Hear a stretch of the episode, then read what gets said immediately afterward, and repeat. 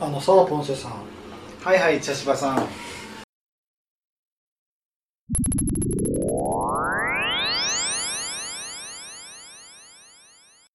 なんか今日は何でしょうか立ち上がるおっさんってかっこよくないおおかっこいいかも、うんそれはかっこいいね、ここで夜立ち上がるっていうのは、うん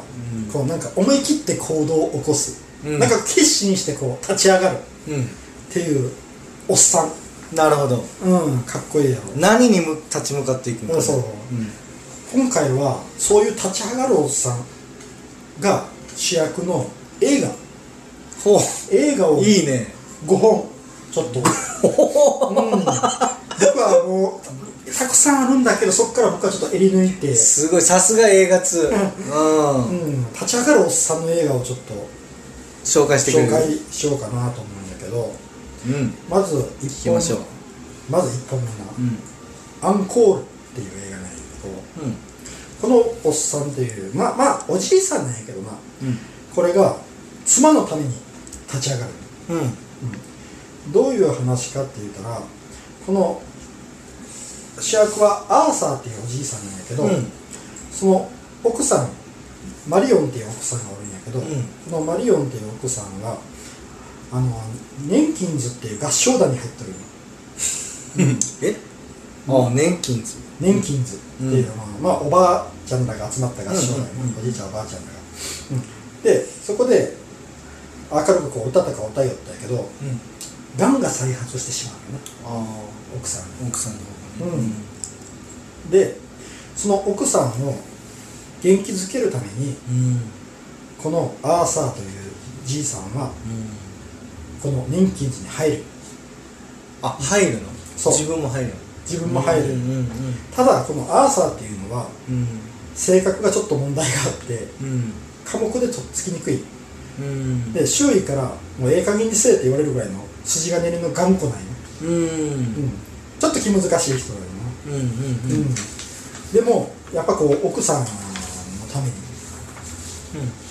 自分がこの奥さんの代わりにこの合唱グループに入って、ううん、んもう、うんえ再発してその奥さんは急死してるっていういやしてない生きてある一緒にもう一緒に闘病中一緒に入闘る病中で年金には行けなくなるあいけない、うんであのー、代わりに入ったのそう代わりに入っああなるほどね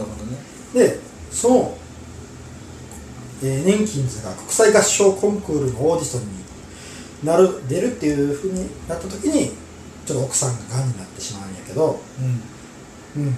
まあそのアーサーが代役で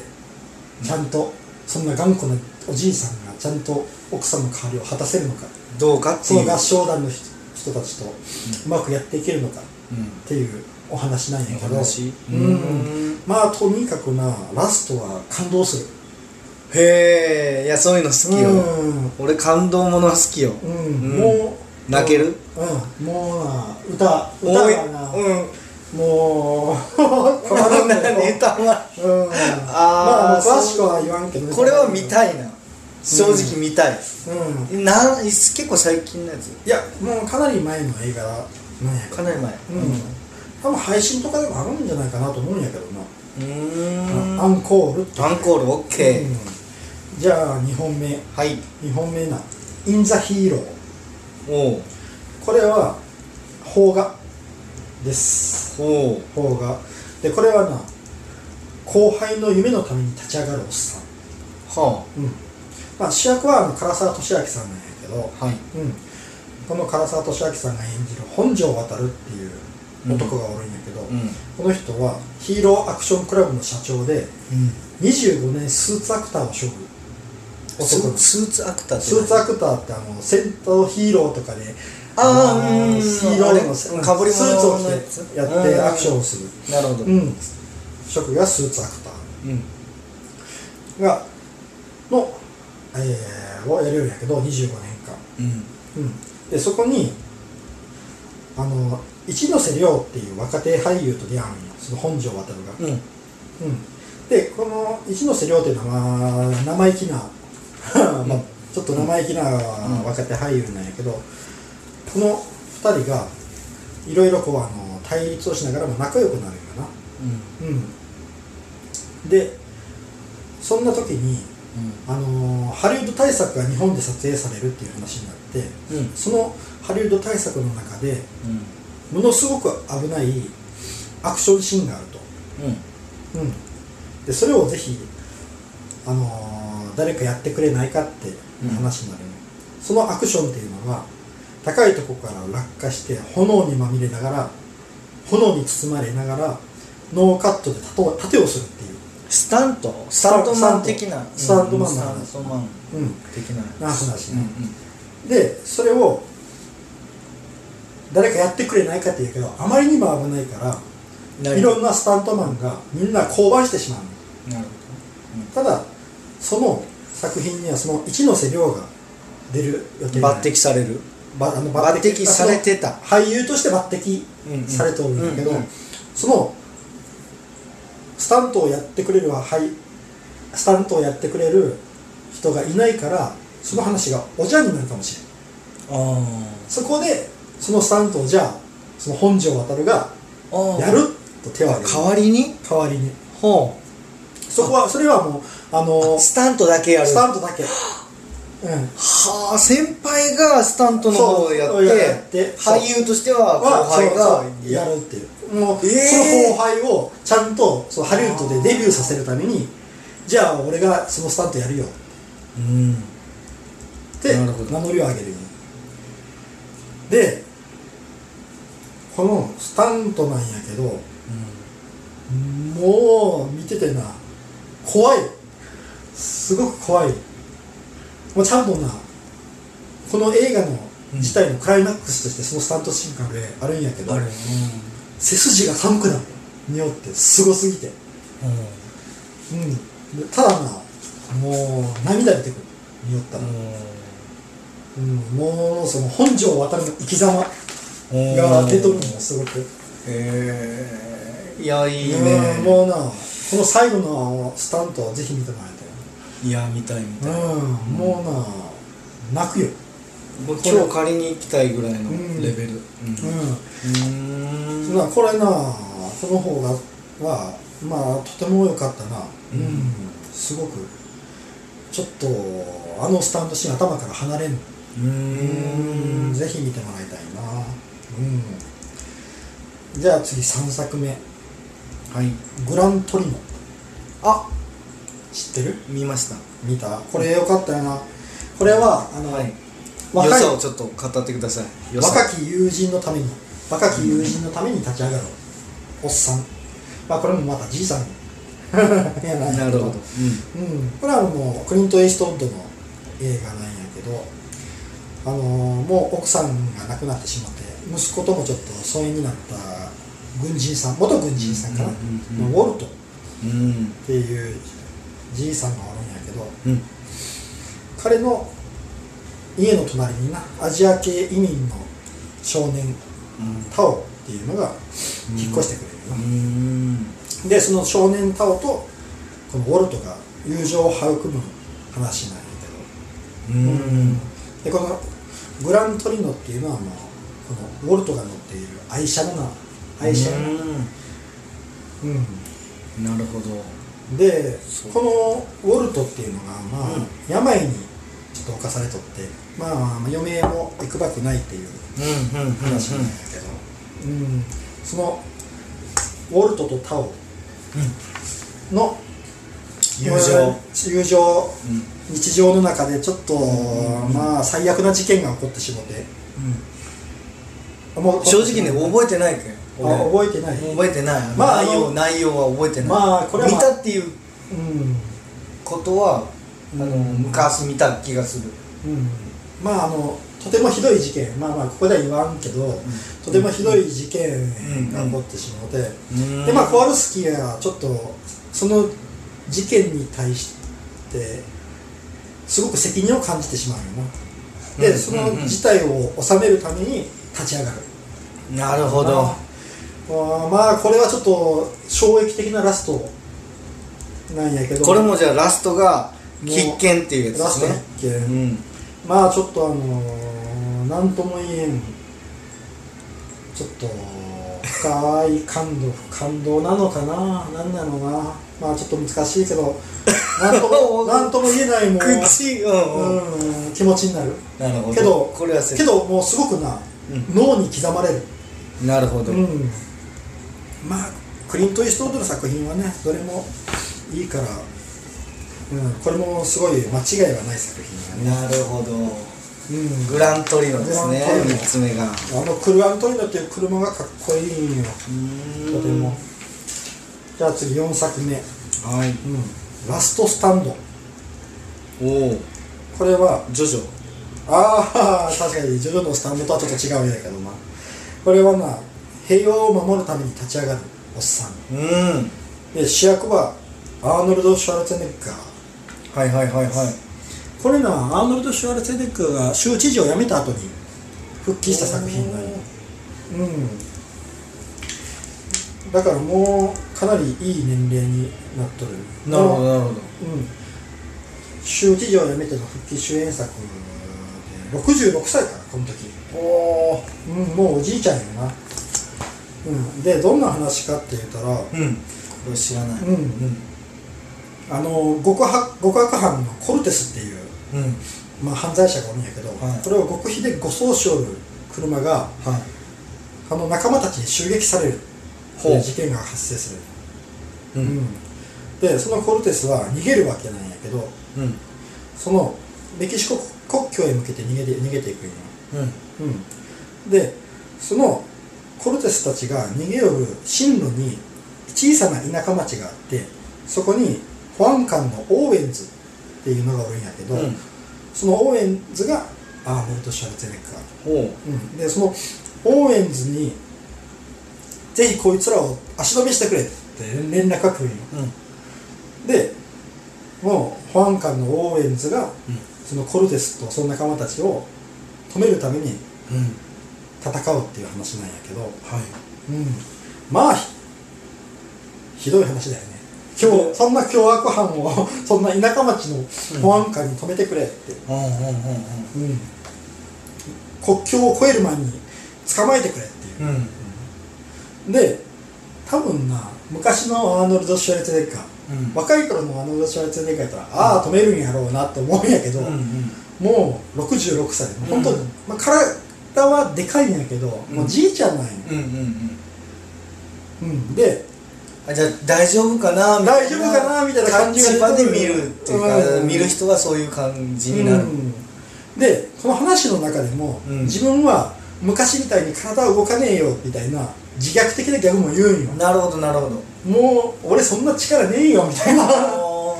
感じのことを言うんようんうんうん、まあでも立ち向かうわけよ、なるほど、うん、なあそれをな見よったらななんかこのシュワルツェネッガーの、うんまあ、アクションスターとしての生き様あもーう年齢こんな年齢になってもアクションやってるアクションもあるやってるよみたいなあるあるあるあるんよ、へえまあ、昔みたいなすごいやつじゃない、うんうんうんもう本当にもう年この年相応のアクションなんやけど、うん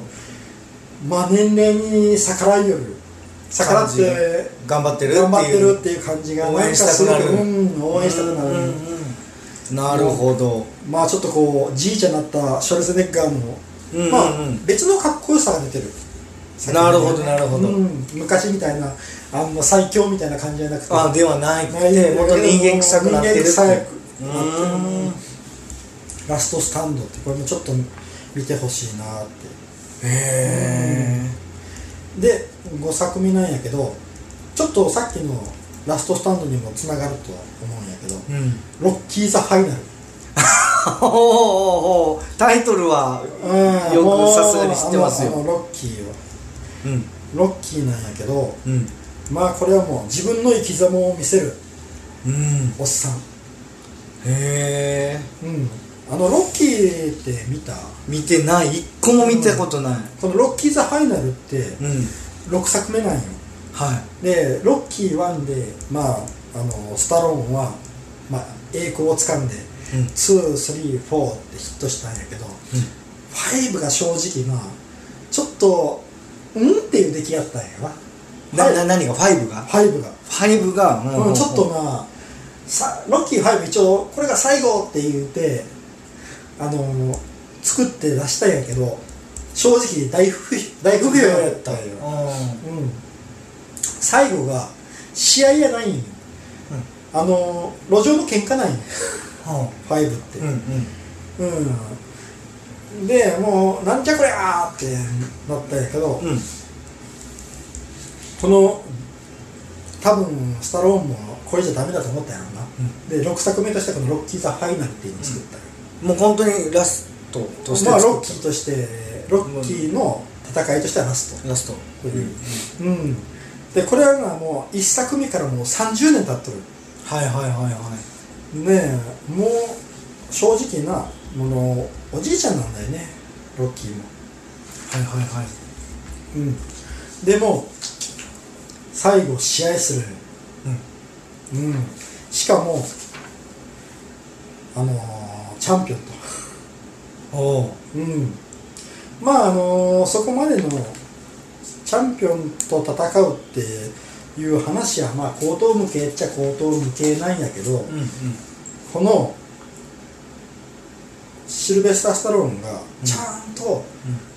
上半身裸になって、うんパンツでうんグローブつけて立っとるんようんもうその姿だけがこうももうう姿あ姿だけでもうもう神々しいというかうそうそうもう60歳だよ当時あー60歳なんだけど、うんちゃんと体を作っとるんよあー体を作ってリングに立っとるんよ、はいはいうんその姿を見るだけでもなんかもはい泣けてくるぐらいうのなんか、うんうんうんすげえなってうんすげえなと思うようーんうん、これな僕は映画館で見たいんやけどうん正直な初めなめとったんようんもう5があんなファイブがあれあんやなってる出来やったし見せてもらいましょうかみたいなどあーんな出来なんぞどっんなてするんやいうろうって思うたら、もう出る時は泣きよっ たんよもうすげえと思って、うん、もうこれも生き様よなさっきのシュワルツェネッガーと一緒もう生き様俳優としての人俳優とし間としててのスタローンでうんねそうそうれロッキーとしてっていうかそうそうそうそう人間としてもも生き様もうやけんもううん結局、もうボクシングでちゃんと最後終わらしたかったんやろうなとああそっかそっうんかもうボクシングで始まったんやから最後どうのなるそのチャンピオンと試合はもあーそうかそれ言うたら面白いネタバレになるかあら、なるほどねうんでもないやもうちょっとすごかったよ、うーうんんうんまあ話は正直口頭向け、うんうんまあ普通そんなな60歳の元チャンピオンがあー現そうか役世界王者と戦えるなんかいうのはもう口頭向けないけど、うんもうその体と戦生いき様方、ね戦い方を見てほしいなってなるほどううんんで以上で5作品なんやけど、うんもう立ち上がるおっさんっていいよねいいねええなもうなんかもうまあまあまあちょっとできたら立ち上がるおばさんもやりたいんやけどななるほどねうんまあそれはまた今度っていうことでぜひちょっと全部熱いやつよねまあもう暑いです熱いねで熱いやつやなやっぱ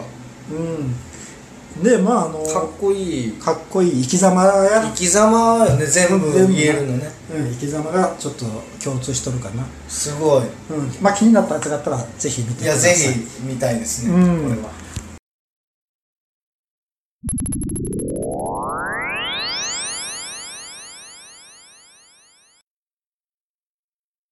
立ち上がるおばさんってかっこよくかっこいいんかなないなんかデジャブ いやおじさんがでもおばさんか、前にあの立ち上がるおっさん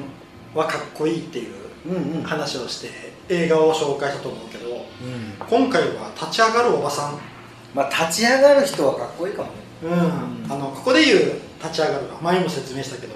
思い切って行動を起こすうんっていう意味ね、うん、何かはっそれはかっこいいかっこいいよなで今回は前のおっさんと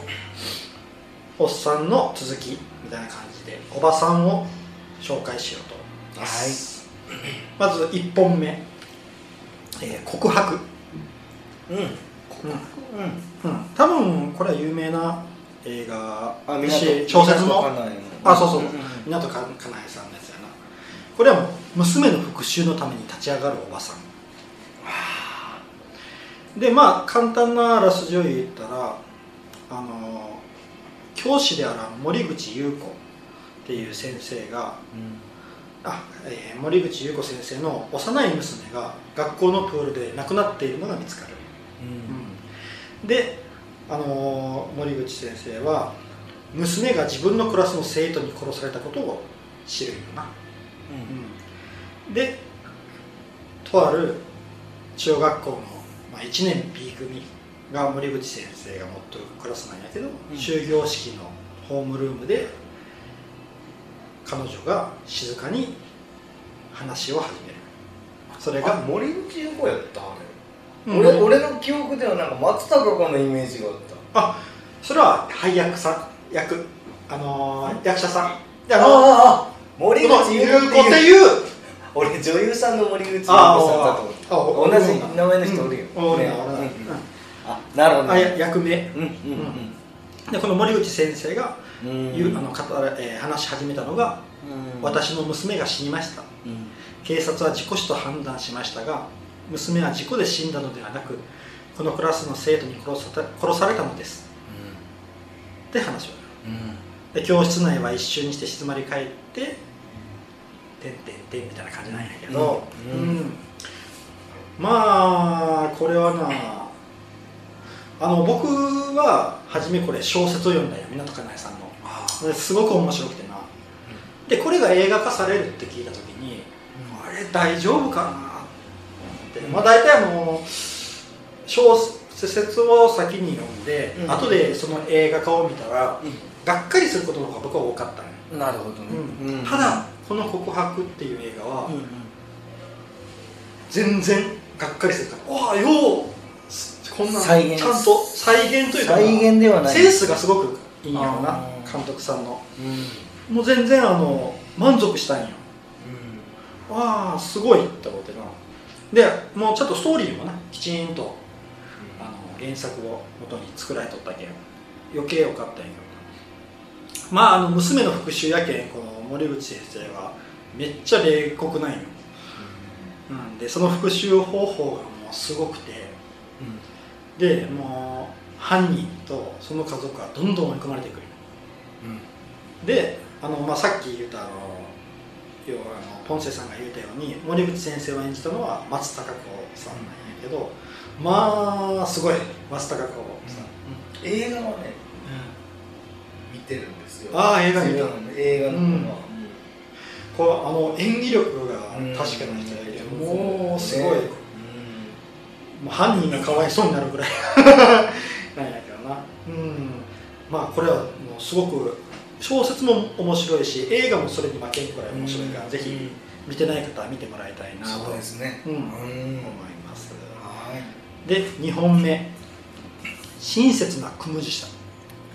ああこれなんか昔あの茶芝さんに紹介されたことあるようなああそうやったかもしれない勧められたのに勧められたごめんなさい見てないでああすでもだからおちょっと教えてほしいうんこれは、えー、と正義のために立ち上がるおばさんうーんでこのクムジャさんっていう人は、はえー幼児誘拐殺人の罪で服役中なんいよ、うんうん、で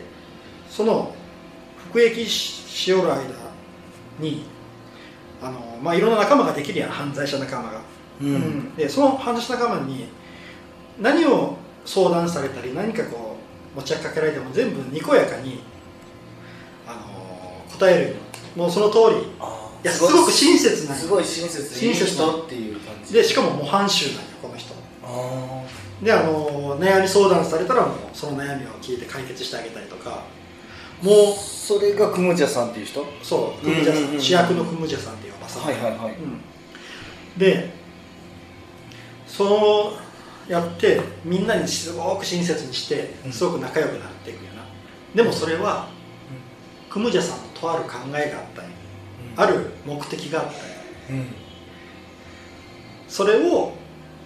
言っちゃったら 面白くないのああそっかそっかもうなこれはなそなんこを見てほしいっていうところまあとにかくな物語がうん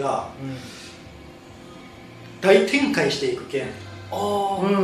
今あ言うたところだけでも本当の触りの触れないけどもうあとは何の情報も得ずに見てほしいあーじゃあもう今日借りてみる見るわそう、うん今日借ります帰りにうん、これな、あのもうな見終わった後はちょっとな放心する ぐらい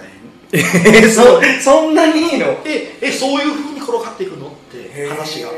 うんうんうんめちゃくちゃハードル上がったよああーハードルだったなでも多分そのハードルを超えてくれると思う、え そううわすごいいやすごいやもう絶対見るうん、もうクムジャさんって今すごいおばさんやけんもうちょっと見てくださいはいえ韓国映画かな あ韓国映画うんうん、うん、なるほどわかりましたはであの3作目い「ゼログラビティああこれ見たか」これはな、うん覚えてないですでもはっきり言ってう、うんん、これはなあの地球へ帰るために立ち上がるおばさんなんやへーこれなどういう話かってえ言ったら SF? SF ねうんこれはあの宇宙空間での話なんやけどはあの主役はライアン・ストーン博士っていう女性のいうんなんやけど、この人は初めてな宇宙でのミッションに参加するのはいあのスペースシャトルに乗って宇宙に行ってそう宇宙ステーションで作業をするんやな、うんであのベテラン宇宙飛行士のマット・コワルスキーっていう男の人がいるんやけど、うんその人と2人で宇宙空間であの船外作業をしよったんやはスペースシャトルの外で作業しよったんやないうんそしたらそこに宇宙ゴミがブワーッと流れ星のよううんうんに近づいてきて、うん襲ってきたんやはそれによってスペースシャトルが大破してしまいうんうで宇宙空間に投げ出されてしまうんやうんうんうんでどうなるそれがストーリーなんやけどああ そうあそこがそこがあそっかそそこからはそう教えられませんっていうそっかで宇宙空間に投げ出されて、うんそこから地球へ帰るために頑張るっていう話なんやああそうあなるほどうん、あのなこの作品ってな僕あのちょ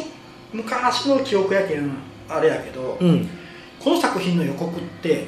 映画館に流れたやつってこのオープニングがそのまま流れたうん記憶がある今はだけど宇宙ステーショ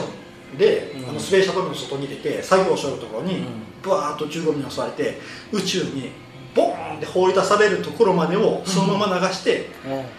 ゼログラビティ近日公開みたいな、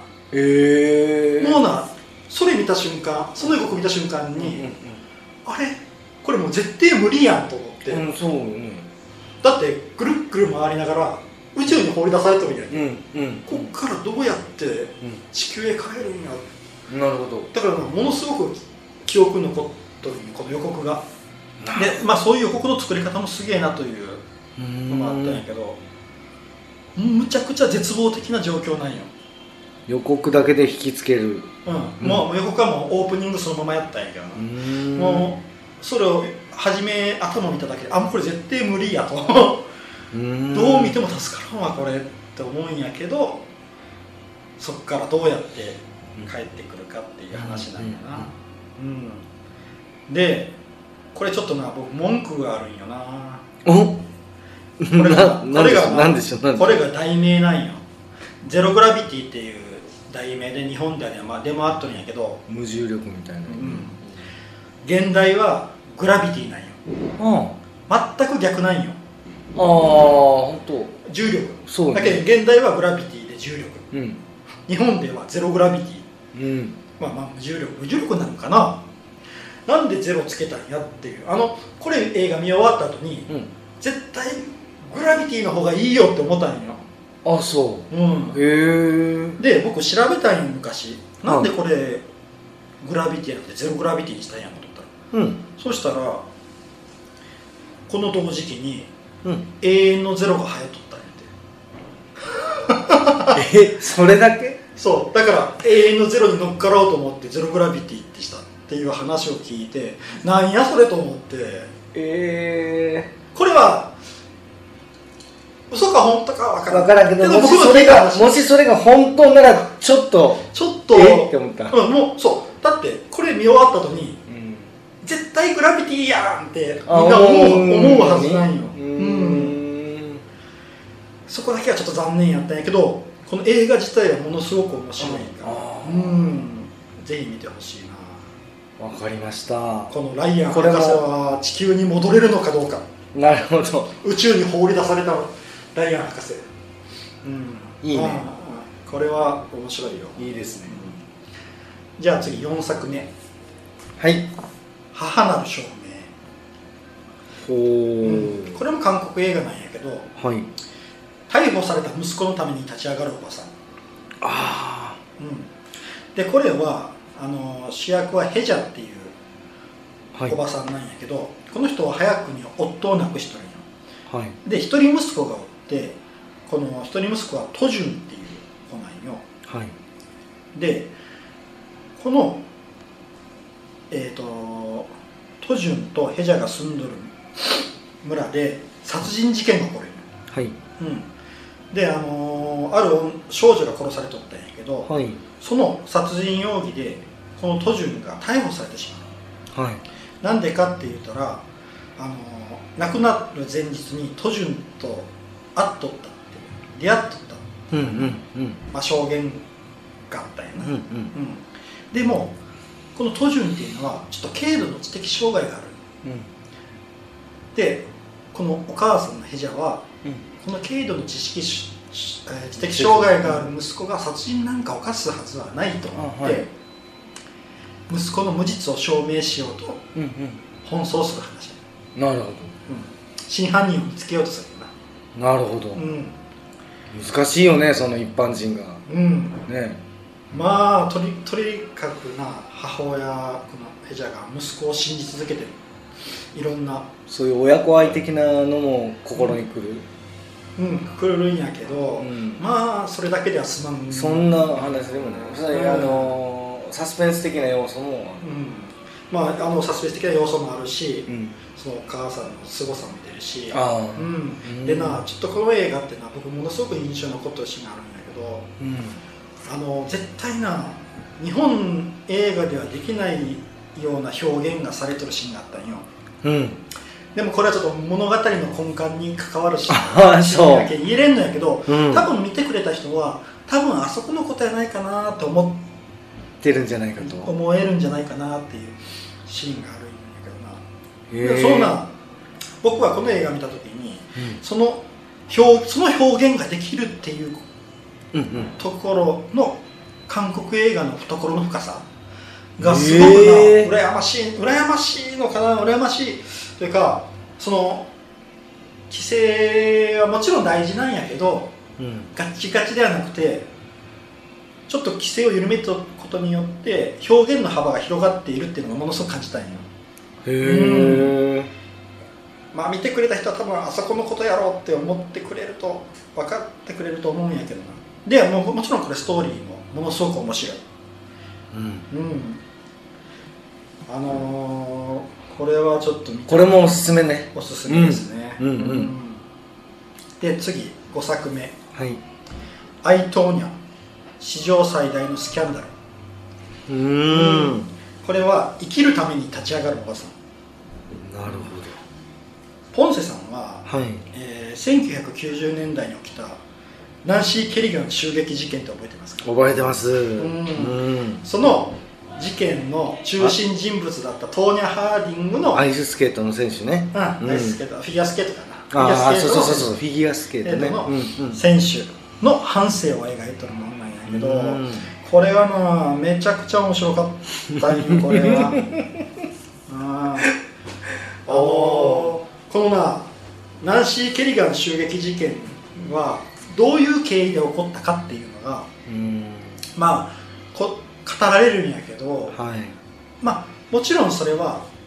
アイトーニャアイトーニャじゃないやトーニャ・ハーディングうんトーニャ・ハーディング側の証言なんやなはいだからトーニャ・ハーディング側から見たうんナンシー・ケリガン襲撃事件の話が語るんやけどえそんなことなのみたいなあーえそれが理由やったのみたいなことなんよ、なるううんん、でこのトーニャ・ハーディングの、まあ、人生半生やなもうずっと、まあ、描かれていくんやけど、まあお母さんもなかなかすごい人でなお母さんもちょっとこうまあうん客観的に見たらちょっとなかなか難しそうなお母さんやなっていうのもあったり、うんキャラが濃いかったキャラが濃いというかまあまあお鬼コーチみたいな感じあなあんやけ厳しいど人だうんちょっとその厳しさが裏目に出てうるんかなみたいなのがあったりなうんであのあととこのトトーネ・ハーディングっていう人はうん一応すごい選手やったりいうのうんうんうもん出るんよ、すごいよねこの人はあの1991年の全米フィギュアスケート選手権で、うんアメリカ人として史上初めてトリプルアクセルを成功させた選手なの、だからそ名前は残っとるよちゃんと、うんただこの襲撃事件でもう一気に、まあ、バッシングにあってああのしどんどんどんどんちょっとこうフィギュアスケートができなくなってきたんやけどなぜこれをこの作品をここに入れたかって言ったら、まあ、ラストシーンがそうなんよもうラストシーンがもう完全にうんうんすごいよもう立ち上がってるねーっていう感じなんよもうなんか僕がちょっとか感動してな、うん、ちょっとトーニー・ハーディング好きになったな これ見てなうんこのこれはすごくいい映画で内容も面白いうん、脚本もすごく面白いねでまあ以上の5本なんやけど前におっさん立ち上がるおっさんやったけど、ちょっとこれはまああの考えようと思ったのが立ち上がるおっさんと立ち上がるおばさんってなんかちょっと違いがあるよやっぱな違ううんあのおっさんの方ってうんなんかあの根底立ち上がる気持ちの根底にあなんかプライドやヒロイズムみたいなのがちょがちょっと感じる部分正義のためみたいなここ正義とは違なんうかうんプライまあ正義もあると思正義もあるよねうん広いですねううんそうやな、うんでだからもまあプライドはまたまあ自分のプライド自を分のと取り戻すうんうんというのかなだからおばさんの方はなんかねわかった根よ根底に強い情念みたいなな母性じゃないの母性ああ母性もあるなあ確かに母性もあるな、これってうん、ああそうかもしれんな息子のためとかうんうん、女あ娘のたあそうやな告白もそうやなめうんなんか情念情念僕は強い情念みたいなのを感じたいなうんあなんかこうちょっとこうだからす立ち上がるスイッチが違う気がしてな、ーあー女性とだ男性とと女性だよな、ううんんうんただ思うのは僕もポンセさんも男だからうんうん思うんやけど立ち上がったおばさんには絶対にかなわんやなとああそうかうんあーかなわんなと思うよな、うん、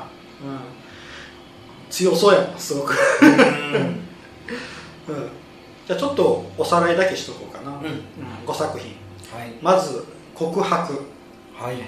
で2作目が「親切なクムジャさんはい」で3作目が「ゼログラビティはい」で4作目が「えー母なる証明はい」で5作目が「アイトーニャ史上最大のスキャンダル」うん以上の5作品でしたはいよかったら見てみてください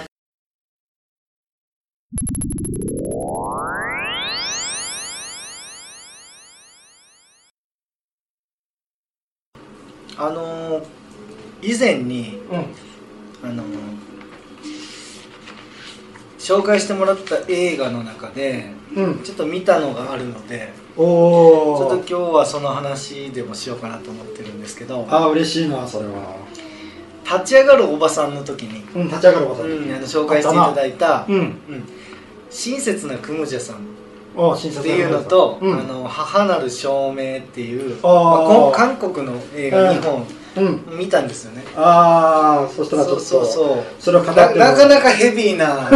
お話で2つとも、うんそしたらすごく面白かったうんそしたらあのもうネタバレでいこうかなネタバレでいきますか、うんだからもう見てない人はもうなこあそこうでで見すてねもらって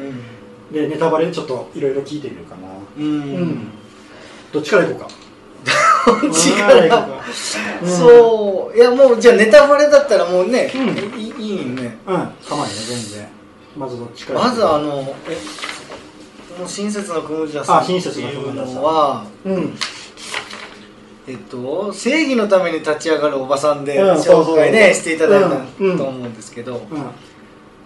んものすごい話のの展開方展開の仕方をしたやろしたねうん確かにでまあ登場人物もうちに、まあ、結構なんんうんろ少ないよね少少ないないけ少どないうんそううんそんなに多くないなちょっとオムニバス形式にこう作ってあってそうどういう関係かいう感じな熊ちゃんさんとはどういう関係かってういんうんううんよううなん話の構成でちゃんと一個の目的があったりなどっから行こうかなっていうか、まあむずうんまあ、ちょっと思いついたとこからなんうかんじゃあちょっとあの、これどういうことかなとかうんええいうのもあるんですよね、うんじゃあ行きますよ、うんあのもういきなり最後の場面にあなあるんいでけなすけどい最後だねまあちょっと時系列的にはそのあの戻ったりとかするかもしれないけど、いいいいうん全然構わないもういいいよなんか最後あのみんなでこう一人一人復習していくでしょうんねうん復習していって最後あの、う埋めちゃうんですうよんね、そうやあなうんそうれや埋なめちゃう時に、うあのクムジャさんもんうんピストルでうううん撃つんですよねあれ、ううんんうん、埋めた後になんあか最後あババーンって最後のしうん時なうんはいはいあれなんで撃っあたのかなとか思ってあれはもともともう死んでるのにねああれはあの結局復讐ないのあれはあの人あのでもクムジャさん自体は仲間やったんやあ誰のあのの犯人とあのー復讐を受けた犯人ともともと一緒に仲間でおってうんで一番最初のあのー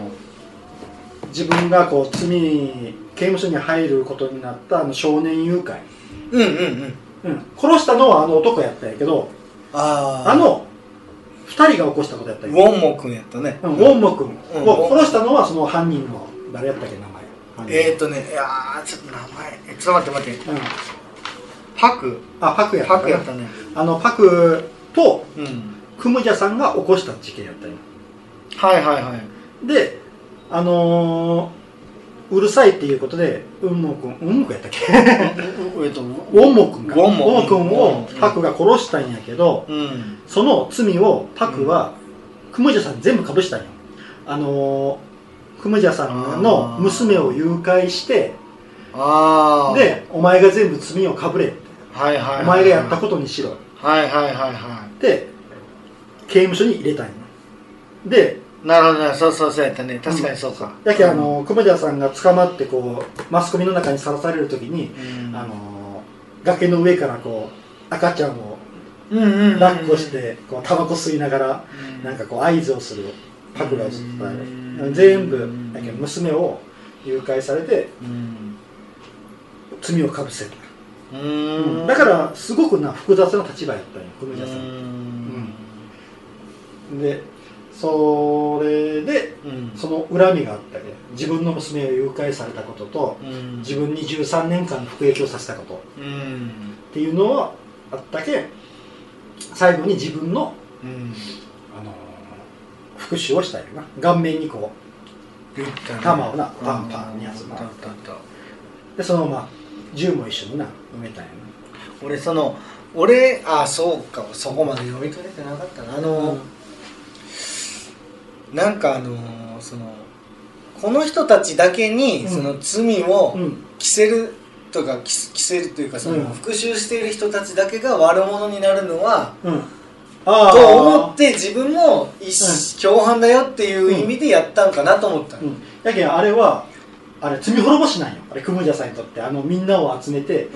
うんみんなに復讐させたことは自分のやったことに対する罪滅ぼしでもあるあるだけどすごく複雑な立場やったんよ、うんあそこで彼女はうん自分は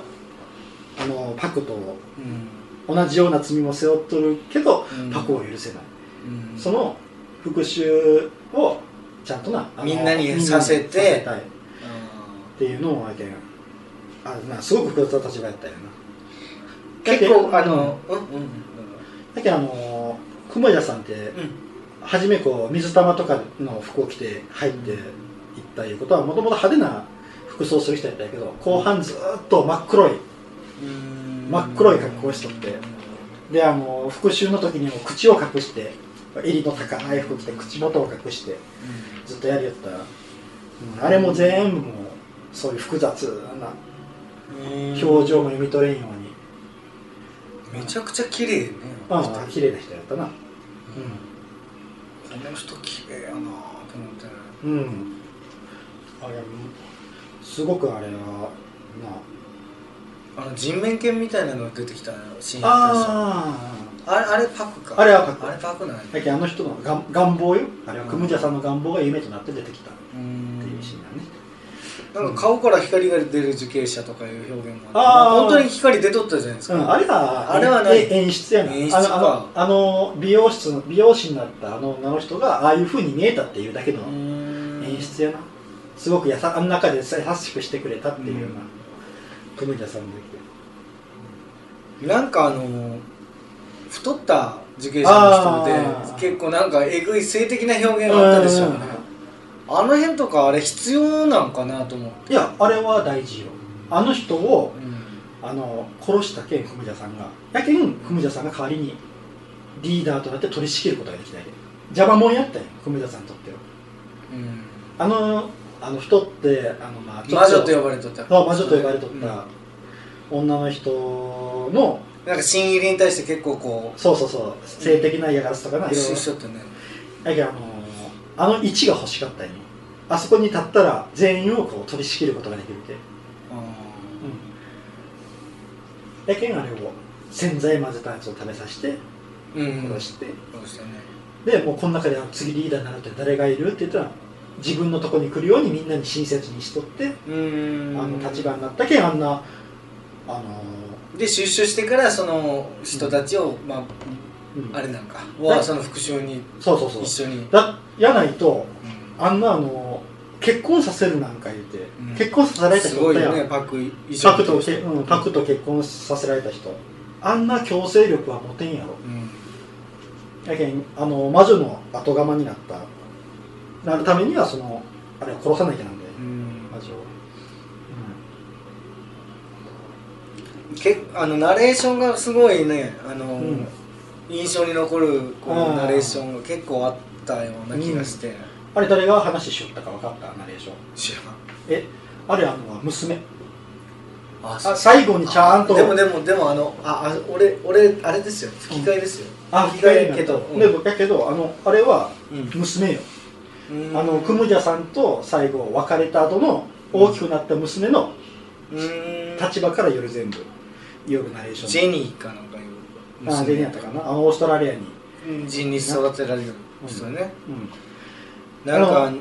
あのちゃんと最後でそれが分かるようなお前構成になっとるんやでう、ん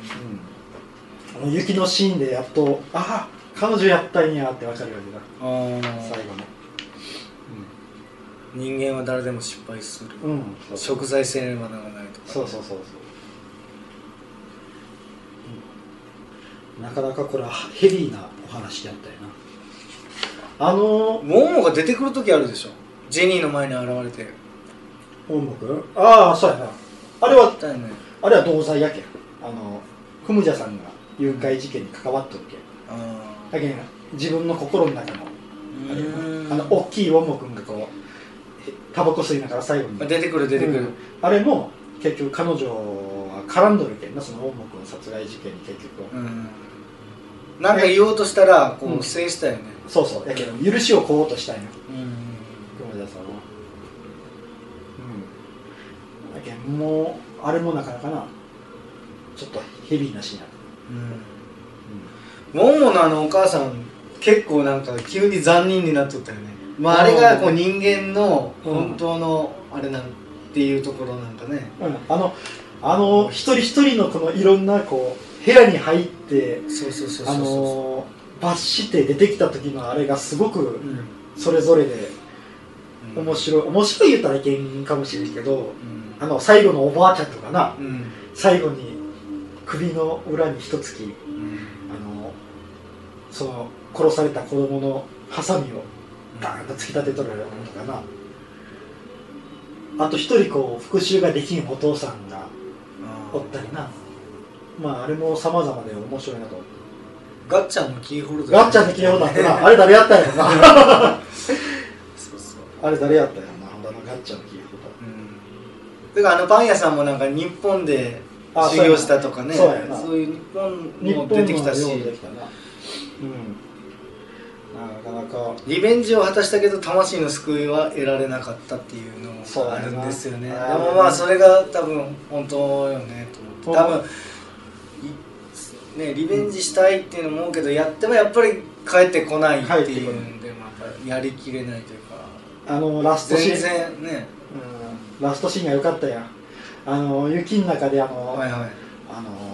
クムジャさんのことが好きなあの男と、うんあの子供はうん雪の中で、うんこう雪に向かってこう上向いて口開けてこう、しん白いものを取り込もうとするんやけど、できるんようんあの二人が、うん何もこう心に呵責とかがないから、うんでもできんのやクムジャさんは、うん上を向いてもそれがうんであの豆腐のケーキに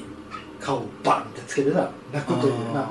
もう城には戻れないっていうな、うーん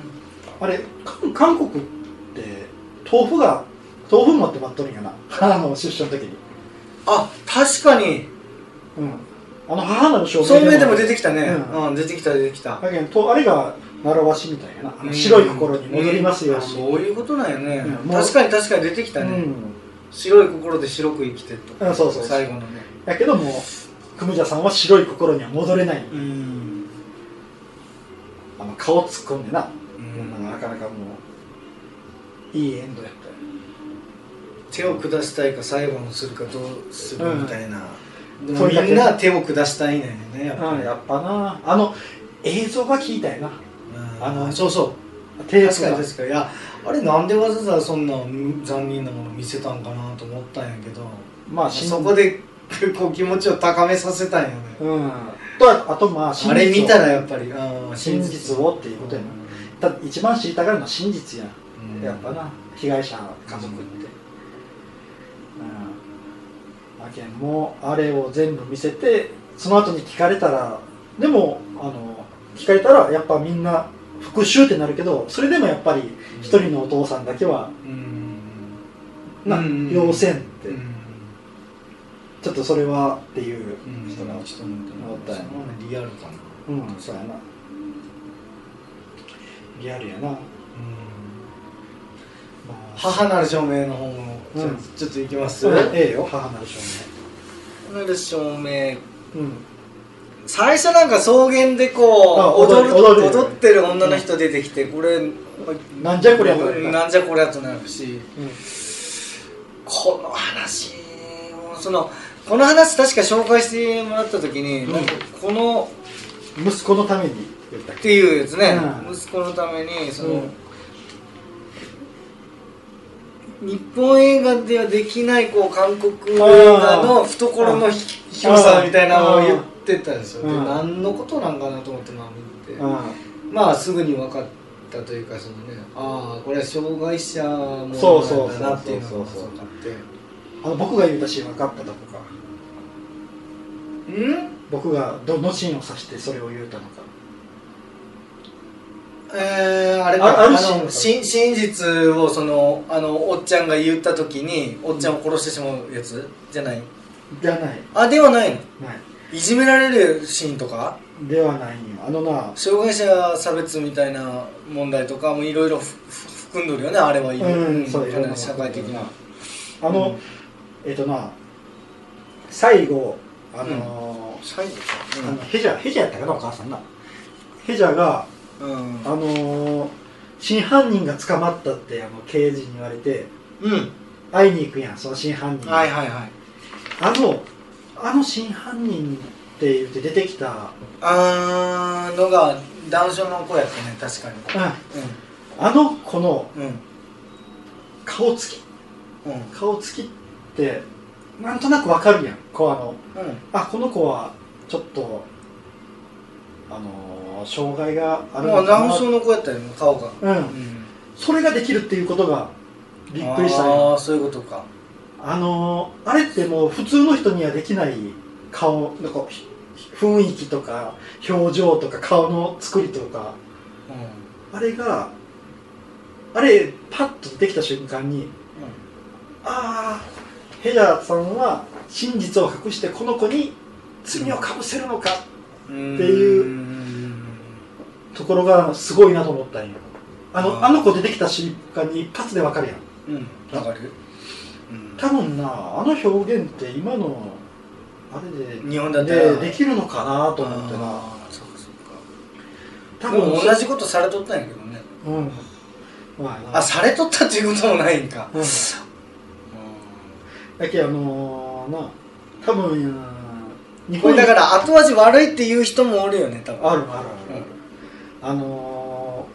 ー、結局はそうやったんかいっていう結論やけんな言うたら俺が思ったのはうんその溺愛よねあ溺愛母の一方的なそうやな溺愛溺愛まああの障害があるけん余計そうな言ったら今のモンスターペアレンツ的な、うんそのその最たるものうんというか、もう完全に自分のことをだけ信じてる、うんうん自分の子だけよかったらいいみたいなうんところやね、そういうなんか人間の汚さとかいうのうも、んうんまあ映画で言いたかったんかなっていう感じだよね、やけあの真犯人って捕まったあの子にい言うやんあなたにはうんご両親はいるのってうん言う言ったね、まあ、そし泣たきながら言っらたいねいませんってうん言った瞬間にいやああこの子には助けてくれる子はいない一人はいない子かってこうこの子を悲しむ人がいないみたいな感じなこんだうねこの人を助けてくれる自分みたいな存在はいないのかうん、とかそういういろんな思いがドゥーって出てきたうやん、うんんまああとあのなあの遺体がなんでベランダにそうそうそうそうそうそうっていう理由もな理由を自分で語ったんよねあれ、うんそうあれも多分そう思うてああれれもあれは記憶が飛んでるからっていうことやろいやあれ覚えとってやっとる言あっれてなないいややろいやあれはなわざとじゃないあのさお全部おそのトジュンかトジュンうはん全部知ってて、うんその、もう知的障害を演じてるんじゃないかみたいなうんうんことを書いてるサイトもあったんやけど、いやそこまでは開きすぎじゃないと思ったけどいや僕はな、うんあれはなあの本当にそうじゃない知的障害はもうああるるよねあるんよ、うんあるんやけどある程度の判断力あるよねあの子は、だけど事件を理解しとるんよ、うんあれはあのなそれがなちゃんと流れであるんよあのそのことを言うやろあの誰かに見つけてもらいたかったやないじゃかないっかって言ったりしてて言うた後にその後あのえー出所して車で走る時にあのまあ、えーおじいちゃんあのヘジャが殺したおじいちゃんの家を燃やしたやん、うんうんそれを見てあああそこが数日前に火事になってうん燃えて、あそこに住んでたおじいちゃん亡くなったんだよって、うんあの友達が言うやんうんその時にその後その後にあそこに行っとるん言よったねでもなんで行ったかって言ったら理由はそのおじいちゃんが目撃してるっていうのが分かっとる分かっとかんとおかしいんよあのトジュンがその自分が目撃されてるっていうのが分かってないとあそこに行く行かんとおかしいんよ分かるうーんあのあのおじいちゃんでがも思い出したって言ったよあの白い白髪のおじいちゃんだったあそうそうそうっていうふうに言ったよそうそう、うんそれを目撃したのを知ってるのはうんヘジャーとトジュンだけなんようんそうそうでもしもトジュンがそれを目撃したっていうのを忘れてるんやったとしたらわざわざあの燃えた家に行く必要ないんよそううんあのああ燃えたんだああそうなんだってもうそのまま通り過ぎるでまああそこででもそのいわゆる時間現場よねその事件現場そうよねそうああそこに立ち寄ったということはうんトジュンはうんもしかしたら自分の母親があの目撃者っていうのをまであれ見伝えとるよねその前に伝えとるよねうん目撃者っていうのを知っとるけんうんそのおじいちゃんを殺してやったかもしれんそこに何か証拠を落としてないかって確認に行っとるんやあれはじゃないあとそうなんかじゃないとおかしいんよもうなんでえあだってたまたま見つけたんじゃないのあれだってあのか自分に関係なかったら通り過ぎるだけやんわざわざ行かんやんその関係あるやん自分が殺したんあだけどそうだけどその自覚があるってことああああああその自分がうん悪いことをした人を殺したというのを目撃されたという自覚があるから行くんようんああいやそうなのそういうことよだだっって俺あの人は忘れてしまうんかなと思ったんやていやあのそのことに関してはほんなら自分でじゃああれ嘘ついとるってことかあのやったのも自分で分かっとってやったのも自分に親に嘘ついとんやあそうそうそうそうなんそうそうだけど俺あれなんかその記憶が持たんけん多分バカって言われた時ガーってパニック状態になってままあまあそうそうそあれやってそれで記憶がないんかと思っとったないように見せかけとるんやけど分かっとるんやあれは分かっとんか分かっとるよまあ、いわゆるじゃああれなんかあれに真実の行方にちょっと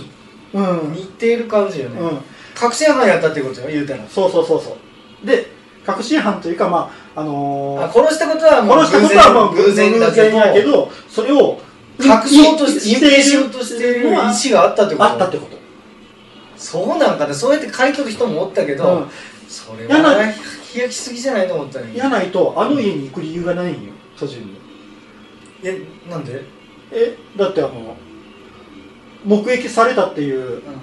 あの記憶がないんやったら行く理由ないやんあの燃やされた家に目撃されたっていうことでかそう目撃されて自分のお母さんがあれはでも殺したやったっていうんやったっていうあれは目撃されたっていうか見たっていうことで思い出した、うんで、うん母ちゃんにうん「あのあれ本当の犯人はこんなやつだ」って言ったんかなと思ったんよ、うんそうじゃないんかそうじゃないそういじつゃないに罪をなすりつけたんかなすりつけようと都人はうんそうそうそうだけどその罪のそういう罪の意識があるんよいややけんあそこに針をあそこから針を見つけてきてあのヘジあのヘジャーが落としたそうそうそうそう針を見つけてきて、こんなものをとかおこう落としちゃダメメだよっていうのを聞いて、ヘジャーはああこの子は全部知ってたんやって絶望に落とされるんよ最後なんか内もものツボを押してそうそうそうそうあれって悪いこととか忘れ恐てろしいこととかを忘れさせるツボやそうそうそうそうそうそうがなんかまた憎いよねだけど母ちゃんは明らかにその、うもうね理解しとるもう全部けど真相分かってる真相は分かっとってまあしかも自分で手下しとるふらしとるけんな、うんややけどそれを全部息子が、息子が俺理解できとるかどうかっていうところがなんか、うんまあそういう考え方もあるうん、かなとは思ったけど、うんでも違うかなと思ったんああそうなんや僕はあの息子が理解してるというのを知ったからあの旅行の時に最後にうちももあそこまで行ったもう自分では耐えきれなくてうちももの壺に行ったっていうラストかなと思ったんやでもあのあれやろあのさあの3人組があの燃えた家に行く理由がないもんなあのあとすぐにその3人組って誰ああのと,、えー、と息子トジュンと、うんうんあとあの友達友達あれって刑事なんかねあれ何なん刑事じゃないのあ刑事じゃない刑事じゃないあれはもうチンピラあの一番初めにあの人定っていうやつそうそうそうそうそうあれって友達よね友友達達なんやけチンピどあラれって刑事ではないんや刑事でなはんか警察署みたいなとこにはおらんかった似たようなやつあれつかんあ警察署におった方全然顔違った違っよた俺俺あれあれやな俺同じやつかと思っとったわああれはあのまたえ別こいのつ刑事なのえ友達でで刑事あのえっ、と、ベンツのミラーをあそうそうそうやんそうそう人ってよねあれ人定人ってなんやけど、うんでもあいつもログラモンじゃないよねそれを全部途順のせいにしとったやんそうそう6のやつやないだからあれが伏線なんよねうんだから途順っていうのはやってないことを罪着せられるっていいやうそうそうそうそうそう風にこうミスリードしとるよねそうそういう人間だとそうそうやけん人手の部屋に潜り込んであのゴルフクラブを血がついたはいはいはいはいゴルフクラブをそしたら口紅あったっていうっていうやつ ねうんまあ、あの辺うまいことこうミスリードしてやるんよね、あしかもあれで金にすられとるけんなあのヘジャーは、ああそうやね、うん、だけどあいつは結構悪いやつだよ、はいはいはいはいはいうん、まあでもあのこれもなかなかダークな話よなうーん、でも、まあ、面白かったやろうんまあ、こうやってうんなんかこうああそういうことみたいな ねそうわうん話ができるっていうのがまあね、うんうん楽しいよねうん弁護士とかなんか精神4年だけ入れましょうみたいなのあああれはあいりそうやつとかなんか途中まで出てきたけど最後の方全然出てきまあ解雇したって言ったね、そうそうだけど、うんあの取引ができなんだんよああのーまあでもあのー罪を着せるのが嫌やったよね母ちゃんはそうそうあのだけども何が何でもしあと引き引き離されるのが嫌やったよあとムーン・アジョンっていうその被害者の子っていうのはすごいなんかそのなああまあなちょっとあのちょこ貧乏で家がであのー米持ち少女とか言われるんだけど、そういうやっぱりそれは本当なんかねあそれ本当本あやっ当ぱそうなんだやけんあれはにあの認知症のおばあちゃんと二人暮らしやけん自分がお金を稼ぐしかないって米をと引き換えに、うんまあ売春しとったわけよな、うんそうですでその際にあの音の鳴らないカメラアプリでカメラを取り寄って、うんで自分をか絶対入ってるだろうと、でそのあれがあカメラが、まあ、携帯電話やな携帯電話が結局事件事件を複雑に複雑にさせたそう刺したのか2人組の男が探しよってねそうそうそうでばあちゃんがあうんの米びつの中から取ったうん、よ、ね、そうそうそうそうそうあの認知症のばあちゃんもなかなかやでなあ多分あれ娘死んだこと分かってないよなあそうかなまマジョンの携帯が酒に変えて飲んだとかって嘘つきよってるあうんまああのけど携帯出てきて、うん途中にんあこんな髪真っ白のおじいさんだって聞いてそれが傘売ってくれたあのあーそうそうそ男うの人がねそそうそうそうの買収あ回収回収業者そうそうそうそうそうそうでそこをその人を殺したんやなそうやねあの人は目撃者唯一の目撃者やからそうよねうんまあこのあのこの母なる証明を取ったなあの監督さんうん、うんあのボンジュノっていう監督さんなんやけど、うんこの人の映画ってもうこんな後味の映画ばっかりなんよああそうんあの「嘆きのピエタ」っていう映画もあるんやけどな、うんこれもなラストがなあのたまらんのようなんとも言えんななんとも言えんというかもうない嫌な気になるい嫌な気というかなんやろななんもややろもやは残るもやもやというかもうななんでそこまでっていうようなな、あーまあ、今回のやつももう結局はどうなんやろな幸せではないよなうんこのお母ちゃんが背負ったものはでかすぎ絶対だってあのあのあの女あれなんかねこういうなんか話も聞いたことないけどその5歳の時に栄養ドリンクで農薬飲ませて殺そうとしたっていう話があったやんでそれによってあのその知的障害軽度の知的障害が残ったのかうんもしくはその元、々まあ、知的障害うんがあるって、まあ、その今後の人生をに絶望してこう殺そうとしてもうしあー無理心中を図ったのかみたいなうんねそれは分からんわからんよ分からんねよ両方可能性あるよね両方あるそういうでもそういうまあ本当社会のこう闇みたいなのもうん書いとるかなと、うん描いとるよね、あとなこれなもう一つなあのあれねあの針治療しよったやろうん、うんあれも闇やったよねあれやめないよやけんその内もものツボっていうのが本当に効くかどうかも分からんのようんやけん最後はみんなと一緒に踊りよったのも効いてるか効いてないか分からんのよあれはうん僕らにはうん本当に聞いてはーって踊りよるのかそれとも聞かんけど自分を上げるためだけに踊りよるのか、んもう全部もうその罪も全部分かったまま踊りよるのかっていうのも分からんというな、このいいよねこの終わり方なかなか考えさせるやつよねそのみんなにこう想像させるようさせるな映画やったね、なかなかすごいよな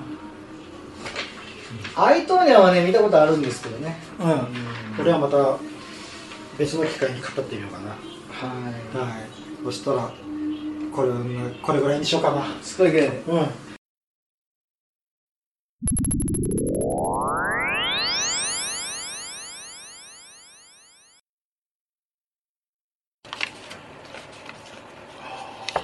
なぜ邦画は韓国映画にここまで差をつけられたのですか、うんパラサイト半地下の人々がアジア初のアカデミー賞作品賞に輝きました、うん英語作品以外の受賞は初であり、うん素晴らしい偉業ですうんす素直に韓国を称えるとともにうんアジアの誇りとして称賛したいですうん一方情けないのは邦画ですうん子供騙しのようなつまらない作品ばかりうんなぜここまで韓国映画に差をつけられたのでしょうかなるほど見,、ま、見たんですかパラサイトまだ見てない見たいな見たいなというかし今初めて知ったんやけどアカデミー賞そうよ作品賞撮ったの取ったんだよすごいすごいよよ4部門取ったんよえー、そんなすごいんうんその一つが作品賞やけんすごいよなはこれはすごいですねでも韓国映画には造形の深いうん茶しばしあうんうん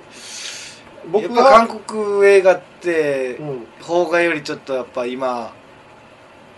あー勢い完全にありあるって感じですかあの邦画にもな面白いもんが多いんよあーただな作り方の問題ない、うんあの僕が聞いた昔聞いたうん映画の作り方の違いうんがあるんよなこれなあの韓国映画ってうんまず脚本決めるんようん脚本面白い脚本をうん探すために脚本をバーッと集めてうんそっから選別して選別して面白い脚本が決まってそっからキャストとか監督とかこう決めていくんよほ日本はうんまず俳優を決めるんよ、うあうん、誰が主役になったら客が入るかあうんらで主役を決めてそのスケジュールを抑えて次、作品が何にするかなんやけどその作品は収入が見込める、うん観客が来る作品やないとダメとなったら漫画うんアニうメんとか小説小説とかになる、うんその見た人らが来るやろうっていう、うんそれでそのし抑えた主役にその作品を当て込むあとはあーキャストを決めてってなるかなるかどっう考えても韓国映画やな自分は そうなるとていう作り方しおるから今あの元あアニメが実写化だって俺漫画脚本うんとか話がやっぱ面白いで、もう正直、うん俳優さんとか名前全然知らんもんうん女優さんも俳優さんもうん話が面白い方がそれはいいよね、うんあとなもう一個あってなあの委員会あのなんとかなんとか委員会ってあるやん映画を作るときにその映画の題名に委員会あああるあるあるあうんる、あれも問題でう今あの結構なんなんとか作成委員会みたいなそうそうそうそうあれあのお金を集めるためにしとるわけよだけどよくテレビ局とか入っとるんだけど、うんうんそこに今は中国資本が入るよね中国はお金出すからどうぞってうんうんそしたらいろんな権利を中国に取られてしまうのお金出したところが強いけんなだけんその中国からもらったお金をこの作品はこここまでしか使えませんよって他のテレビ局とか出しとる金額以上のお金を使わんのようんうんうんでその残ったお金をどうしよるかって言ったら、それを今アニメを作る方に回しよるよやけに今すごい深夜アニメとかがいっぱいあるやんうんその余ったお金でアニメをつが作られるよねいっぱいうんやけんそういうので一つの映画にバーンとお金をかけれない、うんそのいくらお金を出しますよという人がい出てきたとしても例えばテレビ局とかなんとか出してるお金以上のお金は受け取らないとかってして少ない制作費で映画を作るから、まあ、本物に近いようなものなんか作れなかったりとかセットが組めないとかいろいろうんなってしまったりとかねうんいろいろ問題点はあるんよな、うん、だからもう韓国映画がこの作「パラサイト」が撮るのは必然ないよ正直うんなんか映画アカデミーというかなんかその学校みたいなとこうんを出とるんでしょ、うんもうとかもだからこ国策としてなんか映あ画あそうそをうそやうってそうるんそうですそようそうね韓国そううんすごいよねすごいなまあでこうやってちゃんとなあの結果が出とるわけやけどなううんうんであの邦画のものは監督さんが今作りよって自分のやりたい作品を作ったりしょるんよただお金が集まらんやっぱこう収入が見込めないからお金出してくれる人がおらんやけあのこの世界の片隅に、まあ、有名な話やけどな、この世界の片隅にはあのクラウドファンディングで最後完成までつつくこぎつけたけどなうんやけあの最後のスタッフロールの後にクラウドファンディングでお金出してくれた人の名前がみんなブワーって出るよエンドロールそうなのかうん、あれはな羨ましいわあ俺出したかったあそうああの映画の最後のエンドロールに地元の名前が載るって最高であそううんあのこの世界の片隅にはもう最高の作品やけんなあれはうんだから差をつけられたのは必然っていう必然 作り方の違言いいです方の違いであうんそうなんだちょっと韓国映画熱いですね熱いなうんまあやっぱ脚本って大事やと思うけどな俺は脚本やもんね一番大うん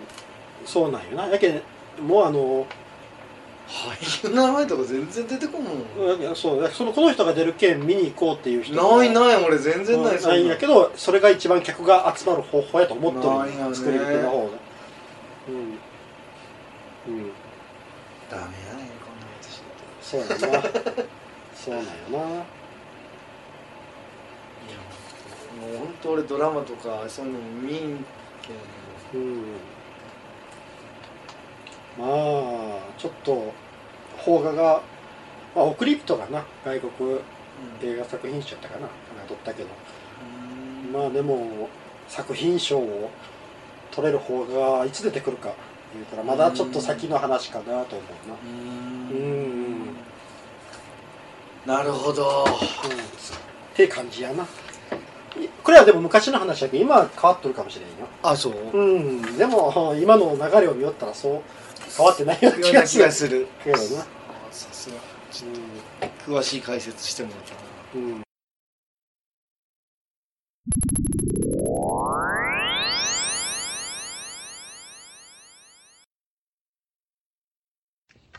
えー、っと、どんなんかな。よいしょ。あ怖い映画を教えてください。エクソシストを見ましたが、できればこれと同じくらい怖いのでお願いします。あと、洋画でって書いてある。おおこれはちょっと自分はもう玉がないですね え早すぎるやろ、ちょっと。いや怖い映画ないそういうのをまず基本的に見ないんですよね見ないか。あの、嫌なのもあるし、ああ、そううやな。あのん、うん洋画と邦画で、感じが違うよな、全然。ああああどっちかっていうと俺邦画の方が怖いああ、あどのっ、ちかうん、個人的にはな、あの邦画って精神的に来るものが多くて、洋画ってこうスプラッター系が多い気がする。おおうん。確かにでも本当そうですねうん。俺なんか本当に怖いのはって言われたらなんか邦画の方が怖い気がするあの日本人のこそうそうう持っとる嫌なところをちょっとついてくるようなのが多い気がはいするはいそうですねうん。あのーまあとりあえず洋画でって書いてるけど、一応邦画で言うたら、ああの個人個人的にはな、あのーリングって昔流行ったやろ。あはいはいはいあのリングのシリーズの中で、うんうんリングゼロ、バースデーっていうのがあるんよ。おうあの、リングの前日談で、はいあの、貞子が生きている頃から、彼女がなんで、ああいう風になったかっていうストーリーを描いたものなるほどなんやけど、はいこれがな、仲間由紀恵さんが主役なんよ。うんうんで、その仲間由紀恵さんがずっと貞子を演じるんやけど、はい終わり方がな、めっちゃ嫌な終わり方でな、うんうん、すっごいあれが印象に残ってるな。怖かったな。うん。まあ、あれは昔映画館で見たんやけどな。うもうんうん 出てくる頃にはもうなんかすごいどんよりした気持ちで出てきた記憶があるな。どんよりどんよりうんあれは怖かったな。うん。ポンセさんはあまり、あの、でもなんか見たやつはあれやろ。あの、ホラー映画見たことあるやつ。なんかないんだ。えーあいや昔、そう、13日の金曜日とか見たけあど、あ、あ、あれだんだんなんかわ笑える方向に行ったけんな。うーん、なんか、そうですね。うん。あのー、韓国のな、映画でな、はい。はい。あの、こ怖いというか、まあ、はい半分パニックなんやけど、はい。えーグエムルってやつがあるんよ。あのーはグエムル。半眼の怪物っていうな、映画。い。はうんまあ、これはちょっとあの、まあ、ちょっとモンスター系なんやけど、これは面白かったな。うん。結構おすすめよ。い。おー。グエムル。半眼の怪物。うん。ぐ、ぐ、ぐれ、え、グエムグレル。ムルグエムル。カタカナでな。グエムル。ぐ、え、むるね。うん。で、あの、え漢字の漢に、えって書いて、かんあと、半眼っていうところがあるんやけどな、韓国に。半眼の怪物っていうやつ。これで半眼と読むんや。うん。あ、なんかでも見たことあるな、これ。うん。あとな、うんうん。はい。あの、プリースト、悪魔を葬る者っていう韓国映画があるんやけどな、はこれも面白かった。プリースト。うん、プリースフト。リースうん、おー悪魔を葬る者。これあの、エクソシスト系なんやけどな。多分はこのこの質問者さんエクソシ、エクソシストが面白かったんやったら、このプリーストっていうのも面白いと思い。へー。プリースト。う。プリースト。うん。なるほど。ははい、えっ、と、あと洋画か。洋画な、洋画ってスプラッターもんが多いけんな。なんか、洋画の、でも最近あの、いろんな絵のが出てきよるけんな、洋画。い。うん。うん。あ、あの、ドントブリーズってやつが面白かったな。ドントブリーズ。 Don't please, don't please. これな、ホラこれ、うん俺、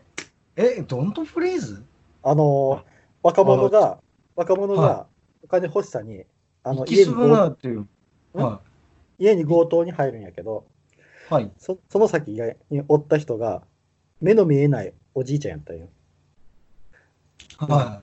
で、その目の見えないおじいちゃんが、実は元軍人で、い。は逆に襲われるという映画。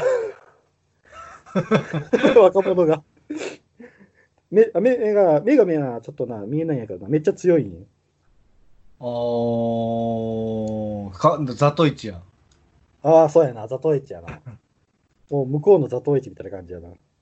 おー。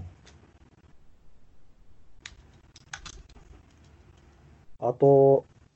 まあ、イット・ホローズってやつも面白かったな。こおー。れは洋画やな、イット・ホローズ。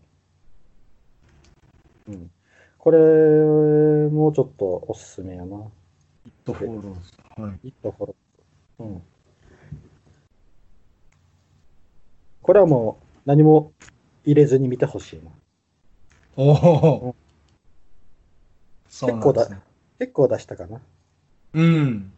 まあ今ちょっとな、あの、外に出れなかったりすることが多いけん、よかったら見てみてや。音声さんも見てみてや。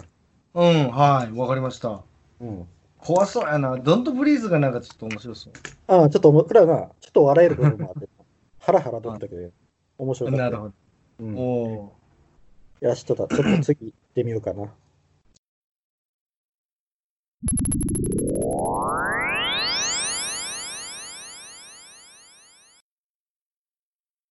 また長いな。映画館で映画を見ているときにスマホを頻繁に見る友人の行動が理解できません。スマホ画面の光がすごく気になるし邪魔。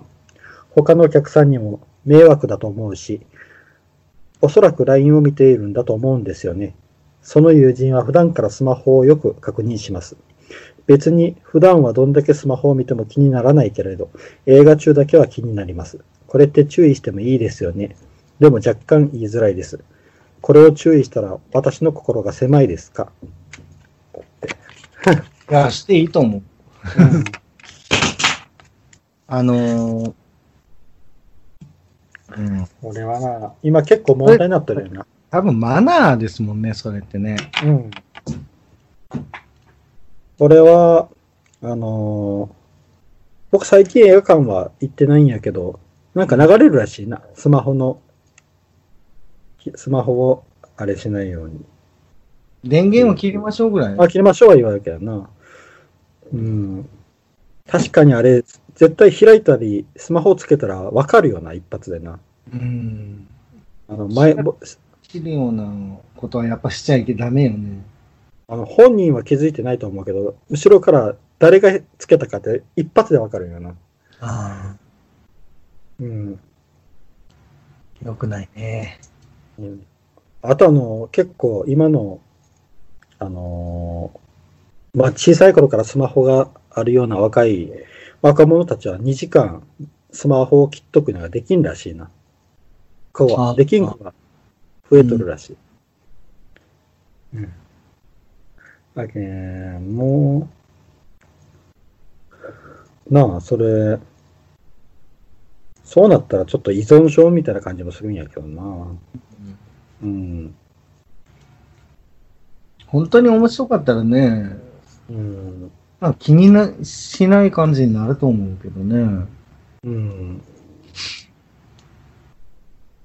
まあ、これ、まあでも、おじさんも結構しょおるしな。若いっていうこともなそういうい。こともないけどな。うないん、あれ、本人は気づいてないんやろな、多分。うん。みんな、これな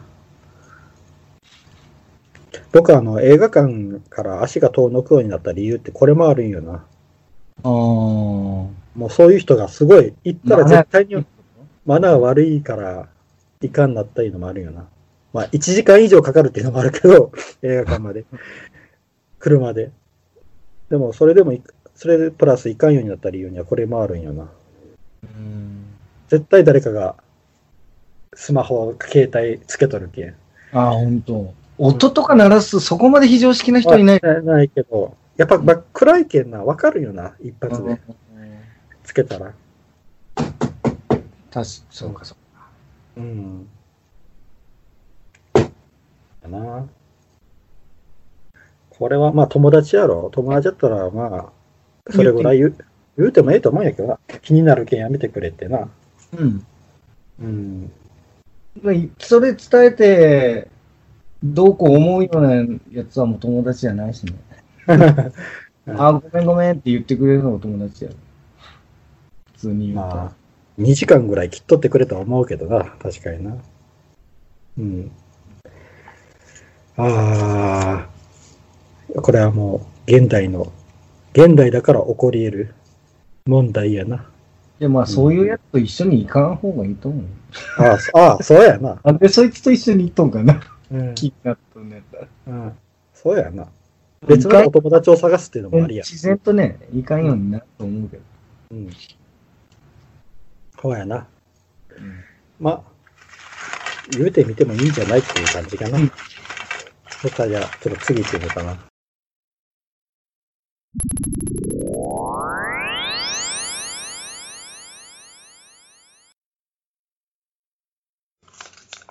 わ、長い。映画の考察や見解が上手な方に質問があります。私は映画を見ても単純な感想しか出てこず、後でその映画の考察やレビューをサイトで見て、皆細部までよく見てるなと感心しています。この監督はこの映画でこういうことを伝えたいんだろうとか書かれているのを見ると、すごく深いなと思います。そこで質問なのでなのですが、考察が得意な方は映画をどのような見方で見ているのですか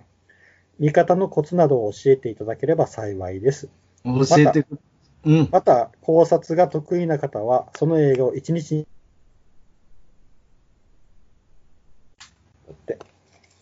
ちょなんかね、ちょっとごめんなさい。今、音声がね、最後の方、ちょっと聞こえなかったんですよ。またき、えっ、と、高卒が得意な方は、は、その映画を一日に繰り返し何回も見ているのでしょうかよろしくお願いします。うん、うん本当、その人、俺が書いたんじゃないかっていうぐらい同じ意見よな。本当、俺が思ってることと全く一緒。うん、あの、一応な、あの、サイトとか見る映画見た後に。うんとあ、見た後は見る。アホなんや。一応自分の見て、まあなんかかんかん感想というか持つじゃない。それで見る。アホな んでや。な、へーっていつも思う。アホなんや。そうやったみたいな。いつも思う。えあ、ーそうっていう。僕な、一切見んのよ。へうん、もう、僕は見て感じたまま。え。でもまあ、へーって思うし、えーって思うこともいっぱいありますよ。やっぱそれ見ると、なんか、俺はすごいいい映画だなと思ったのになんか、やっぱ酷評してる人いるんですよね。うん、俺な。悪い風にすごい書いとる人って、うん。だからなんかやっぱ嫌な気持ちになる、自分が。うん。なんでそんな、お前作れるんかみたいな、やっぱ思ってしまう。見るとあ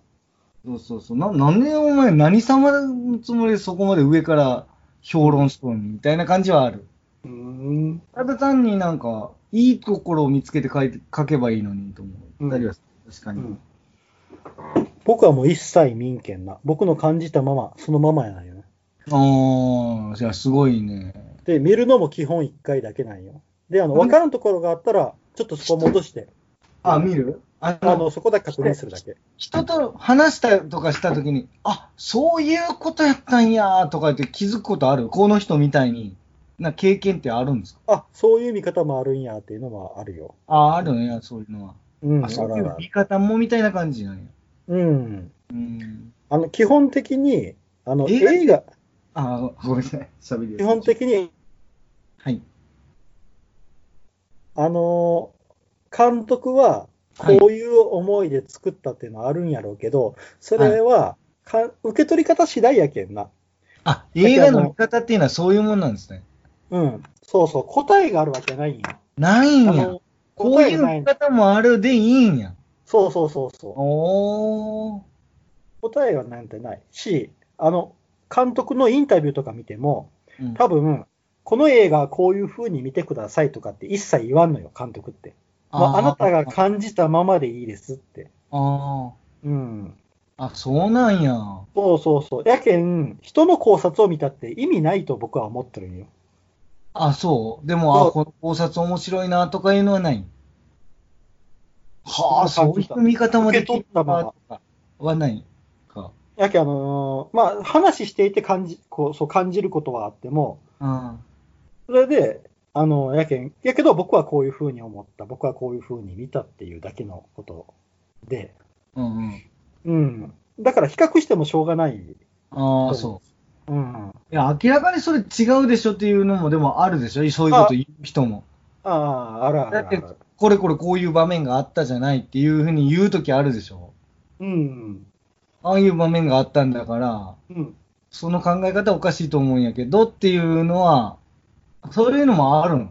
ああるというか、それって押し付けにならんの。あの、明らかに、あのー明らかに明らかに筋としておかしいやつは僕はこうやと思うよとは言うけど、レベルがあるでしょその、あ、あるある。言ってだける、多分ね、その、いろんな見方があるのレベルは、うんあのー結構高いところでの話をされてると思うんですよ。あ俺らみたいになんかもう本当になんか根底からお前分かってないやんみたいなのはやっぱ直していってあげるときよね。あ、あの、補足はする。補助線は与える。うー。うんん。こういう、ここ、こういう。全然読み取れないからでも、だから全くそのあれはないんですけど、本当、うん見れる人あ、そういう考察できる人っていうのは、うんただただ尊敬しとるだけなんですけど、自分は。うんあの、やけん、あのうーん見る年齢によって見方が違うってあるやん。あれと一緒ああ、そ同うか。じ映画でも見る年齢によってうんうんうん。はい感じ方が違うとか思い入れる人が違うっていうのが、はいな。うんあれ、あれと一緒よ、結局は。うん。うんその違いっていうのは、受け取り方の違いっていうのは。うん。うんう。ん。で、あの、あとな、僕な、映画を深掘りできるようになったのは、やっぱりな、うん映画感想のブログを書き出してからやな。おお。うん、僕はもうあの5年、5年ぐらいかな、5、6年何年やろ結構長いことあの、ブログに映画感想を書きよったんよ。でもその、ちょっとね、ブログってその書くときってじゃあ、思い出して書くのそれともなんかメモ取ったんその見見た後に。初めは感じ取ったものを書きよったんやけど、今は取りよらんな、メモ。でも勝手に覚えとる。覚えとって、あのー書き出したら、書き出すときに、いろいろ感じたことがブワーっと出てくる。出てくるの。うん。で、それを文章にしていくって感じ。すごいな。あの、映画評論とかはできんけん、レベルが高すぎて。だからもう本当に感想文なんやけど、うん。うーん。いや、い映い画評論ってなったら、こう、なんか、その監督の背景とかな、そういう時代背景、テーマ、インスパイアされてる映画とか、なんとかいろんなものをこうんう、資料が調べないけんなるけん、資料調べないけんなるけんあれやけど、ただの感想文やったら、レビューみたいな感じか。まあ、レビューやな、レビュー。うん今もあの、茶芝で、ノートの、ノートで書きよるんやけど、今はな。茶芝で調べてもらったら出てくると思うんやけど。うんうんううんん。もう本当に感想文。それ、でもな、それをやり始めたら、うんえ映画をな、見方が分かった感じがすーそうなん。る。うん。あの、うん物語をちゃんと筋道を追えるようになった。昔、ぼーっと見ていたものが。そうなんや。うん。うん。そうそうそう。で、あと、この人は何を考えとるんやろ、この時何考えとるんやろとかな、いろいろこう、ちょっと一段深く見れるようになった感じがするな。えー。で、あの、感想を書くときに、どうしてもこう、物語を思い返すやん。思い返すときに、筋道が通らんところとか出てきたら、なんでやろうって、なんで筋道が通らんのやろうって考えるようになるんよ。うん。そしたら、その、そこで、自分なりの結論を見つけて、筋道を作っていく。っていう部分もできるようになるけん。うん。うん、多分それが、いろいろ映画の、うん、考察とかになっとるんやろうなと思うんやけどな。うーん。うん。あ、けんな、一回文章に落とし込むっていうのが大事だと思うよ。ああ。なんか前もおっしゃってましたね。うん。アウトプットするっていう。そうそう、アウトプットする。でね。うん。で、より理解が深まるという。そうそうそうそう。うん。なるほどね。僕、多分それをずーっとしょったきやと思う。やけどあの、感想を書くときにな、筋道を思い返して、この人は何をその時考えよったんやろうとか、この人は何しよったんやろうとかってこう、な、書き出しよったら、その人の背景とかも見えてきたりするけんな、考え方とか。この人がこういう性格やったら、多分だから、こういう性格だからこういう行動を取ったんやろうとか、いろんなことをな。映画の見方わからんのよな。俺なんか頭に残ってないんよな。なんでやろうな。あのね、あー、アメリの話されてたでしょ。ああ、別のポッドキャストでな。うんうんうんうんうん。あの、見たんですよ。ああ、アメリ。うん、見たんですよ。で、えっと、お話も聞いたんですよ。うん。うん、あの、さ、喋られてるのも。うで、んすごいなぁと、もう本当に思った。思ったよ、うん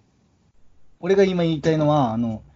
あの中にあった、そのアメリうん。の様子うん。に共感を持ったところがあって、うん。俺もなんかあの、その画面とかの、うん。本当しょうもない、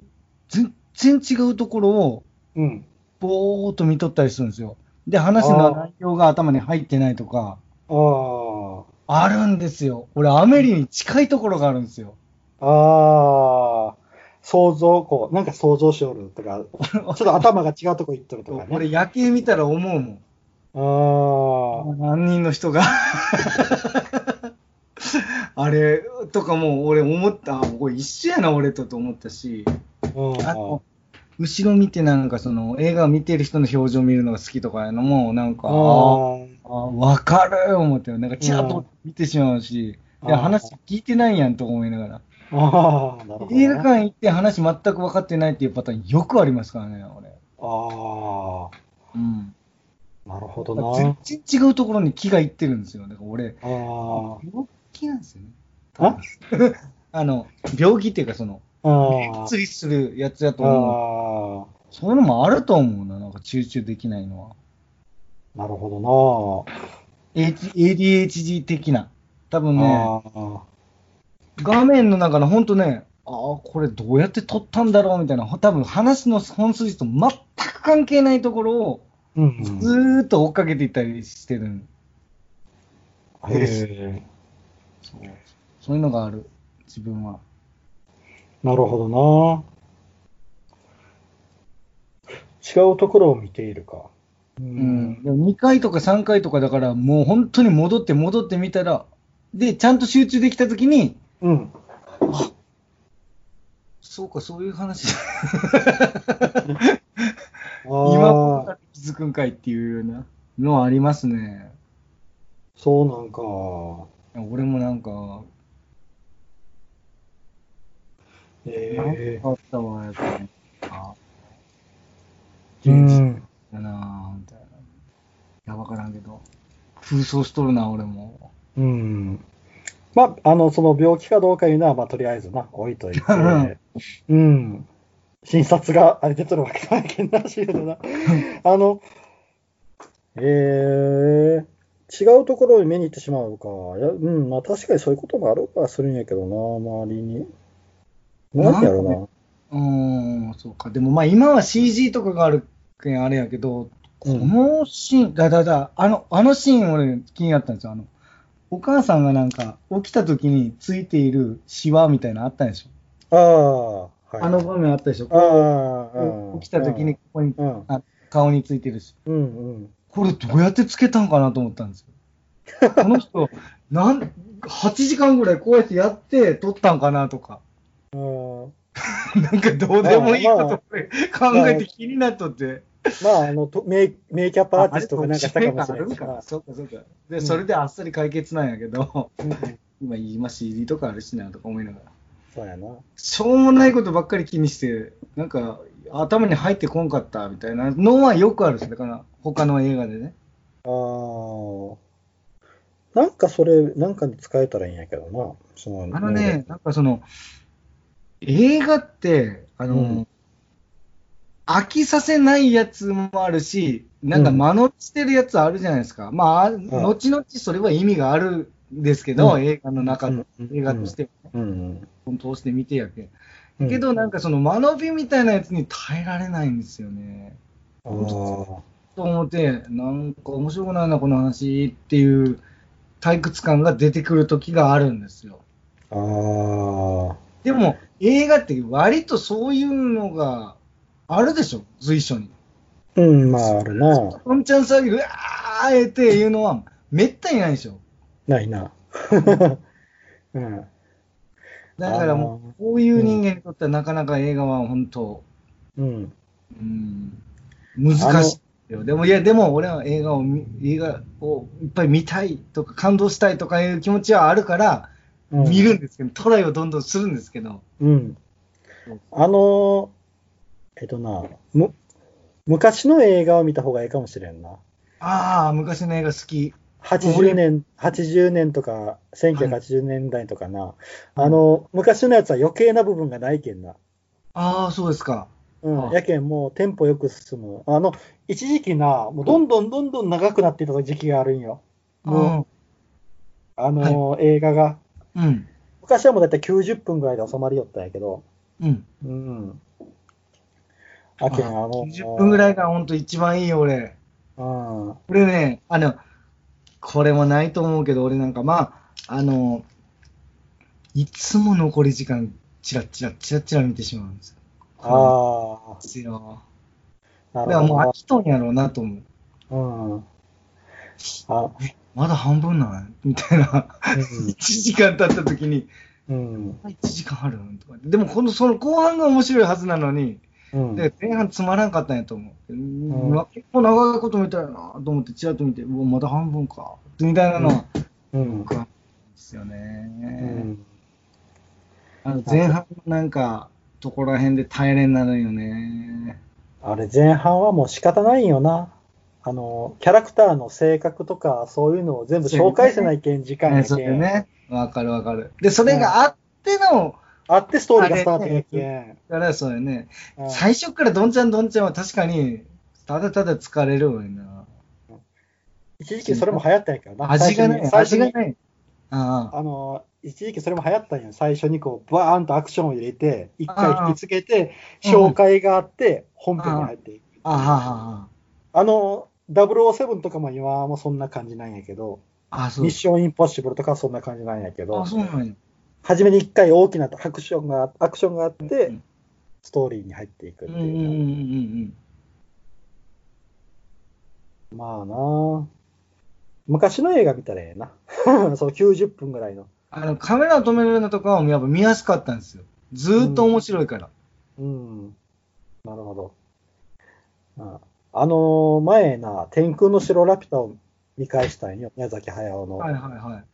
あれはよくできとるよ。あれはな、あれ90分ぐらいなんよ。うん。 もう全部詰め込んどるんよ。すごいなと思ってな。あ、そうん。う。俺、未だにラピュタの内容理解できてないけんね。何回も見とるのに。あれもなんか集中できてないタイプなんですよ。あ、そうなんや。あれもなんかね、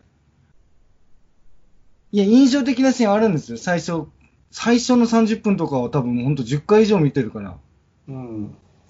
中盤とか後半がほとんど記憶にないんですよ。あああ。れなんかふわってあの魔法石みたいなんで浮くでしょ。うん。あの、ひゃーっておあの、お女の子落ちていって、魔法石でふわって浮くじゃないですか。うんあの辺のなんかあのシーンとかめちゃくちゃ印象は、印象、印象あるのと、うん最後の方になんかあの、ロボットみたいなやつ出てくるじゃないですか。うん、出てくるなあの辺もなんか印象にあるんやけど、多分エンディングとか一切記憶にない。うーん。入れてないと思う、多分最後まであれ通して。ああ、なるほど本当に、うん。でも、でもめちゃくちゃ評価高いのも知っとんですよ。な。うん。面白いっていうことはもう知っとる。ああ、な、なんだろうな、それは。うーん。いや、だってジブリの中で一番面白いの何っていう、じあの、ラピュタっていう人いっぱいいますよね。多分一番多いんじゃないかな。ラあの、うんジブリ、うーん。あの、あれを名作というか、預けうる人。ん。そうやな、あげる人多いな。ね、ラピュタが多分、うんまあ、普通になんか映画のサイトとか俺は見る方なんですけど、そういうの見てもやっぱトップ、あの、ジブリの中でのトッうん。プにいるな。うん。あれそっか、そう。いやいや、でもだから、いや、俺も見てみよう。また、ちゃんと、ちゃんと見てみよう。集中して。うん。で、見てから一回アウトプットしてみるの本当いいかもしれんね。ああーってこう文章に書いてみるとかな。一回僕な、わからんときにな、文章で全部整理してみることがあるけんな。あ。誰がどういう行動をしてって、こう、どういうストーリーがあったかっていうのを一回こう、書き出してみるあそ。うん。難解な映画っていうのはありました何回か映画はいっぱいあるよ。うん。この父親さんですら、なんかあの、その時系列がもうめちゃくちゃになっとって、で、場所とか登場人物とかもバンバン変わって、なんか、んっていうのがありましたこいれや見な、見にくいな、みたいな。あ、んそなれのはいっぱいある。あいっぱあるいあるというかな、やけんな、やっぱ邦画とハリウッド映画に慣れとるけん、うん。やけん、他の国の映画を見たときに、あるんあやっぱあのカットとそうかいうがことか。あのう仕方とか違っとったり、ああ。うん、すあれななんで、なんかここ繋がらんなとかいうのもいっぱいあるしな。ちなみに、うん、あの、ほう、あの、洋画って字幕ですか、字幕。ああ、もう絶対俺字幕ダメやしな。ああ、でも吹き替えの方が見やす字しかっか見よらんもん。字幕したらなんか。た。うん。やけん、これはな、一回アウトプットしてみることやな。あの文章に感感想文を書いてみる。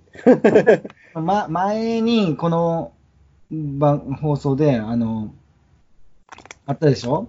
うあん。やの、ったな親切なゴムジャさんとか見ましたよっていう。ああの時は、ちゃんと書いとった。あの、内容。あただし、うんあの時はもう本当恥ずかしいんやけど、見ながら書きよったんですよ。あー。だけど、やっぱり話の内容はめちゃくちゃ入ってくるけんね。うん。で、まあ止めたりもしたよ、正直。うん。ガッて止めて、こうメモって、うん。忘れたりかんな、これ、このキーワードみたいな。で、パッとまた再生してっていう感じで、まあちょっと時間かけながら見たんですけどう、ん。それでも一回でちゃんと、うん。まあでもわ読み取れてないこといっぱいあったけどな、あれ、それでも。でも、あの、僕は初め確かにな、うあのメモしよった。メモしよったんやけど、それが、線になったいうことは、やっぱ、それが、慣れて慣きれたた。い、慣れてきたんやろうな。訓練かもしれん。もしかしたら。うん。 うん。ああ、でもわかる気がする。なんかスピーチなんかしたりするのも、あれ最初はこう書いたりするけど、それがなくてできるようになってくるんですよね、ずっとやりよったあ、ら。そうやな。うんね。うん。そういう感覚なんやろうな。うん。だけどあ書のいて、喋るっていうのが、もう書かずに喋るにできるようになってくるっていう。うんまあだから、その書く、ね、うん。まああの、頭の中になんか残ってるとか。うん。 うんやけあの、おぎやはぎの、おぎさんもよるやん。あ何のです、映画たくさん見よるけど、何も頭に残ってないって。あ、そうなんや。うん。うーんやけん、あの、多分、アウトプットしようって戦闘、多分、頭に入ってこんのかなとも思うよ。うん。うーん。あ、ただ、ただ見るだけやったら、うん、多分、流れていくだけやけんな。俺、こんな質問していいんかなえ 映画の考察の話でしょ、今。うん。い一番好きな映画っていうのはあるんですか一番好きな映画ああ。うわあ、困るな。それすごい困る、困るな。 っていうのは、じゃあ、じゃあ、あれか。な、ベストワンが何個かあるっていうことか。いや、ええー、とな、なんやろな。ベストワンの概念がなくなったかな。あの、なんやろ。さそのっき言ったでも、でも、奇跡の人はかなり上位っていう。かなり上。位、かなり上位やった。あの、やけん、一番、一本あげろって言われたら、なないんよ、それが。やけん、その時に、うん。見た後に、うわー、よかったなーっていうのがあるんやけど、うんうん。それが長続きしない、長続きしないというか、やっぱな、次から次へと出てくるんよ。あ、出てくるからでも、でも、うん。前に良かったっていうことは別に、悪、あまあ、大したことなかったっていう記憶に書き換えられてはないんでしょうん、ないない。良かったは良かったでよかっ残たっはてるよ。かった。うん。けど、めちゃくちゃ良かったはちょっと薄れてる可能性があるってことやけん、もうあの、なんやろ。えーとな、は難しいな。これはどう言ったらいいんやろうな。あのー絶対この一本っていうのは、なうーん。あ、1本まではまあ難しいから、そんな、まあ3本ぐらいは。いや、3本とか、あのな、それ人難しい。多生分これがのなベ、スト3とかはあ。あの、いや、そういうのないんよ。やけんないんあや。の、もう、もう、1年前の答えと今の答えとかと、またな、こあ違ううな何ヶ月か後とか何ヶ月前とかとは全然違うんよ。あのー、ど、どう言うたらいいんじだゃあろう現時点でのベスト3とかはあるということ。現時点、ん2020年何月現在の人生ベスト3。来月はそれが更新されるかもしれんけど、みたいな感じやったら言えるいやー、言えんな。それでも言えん。言えない。あの、よう、よう選ばん。へえ。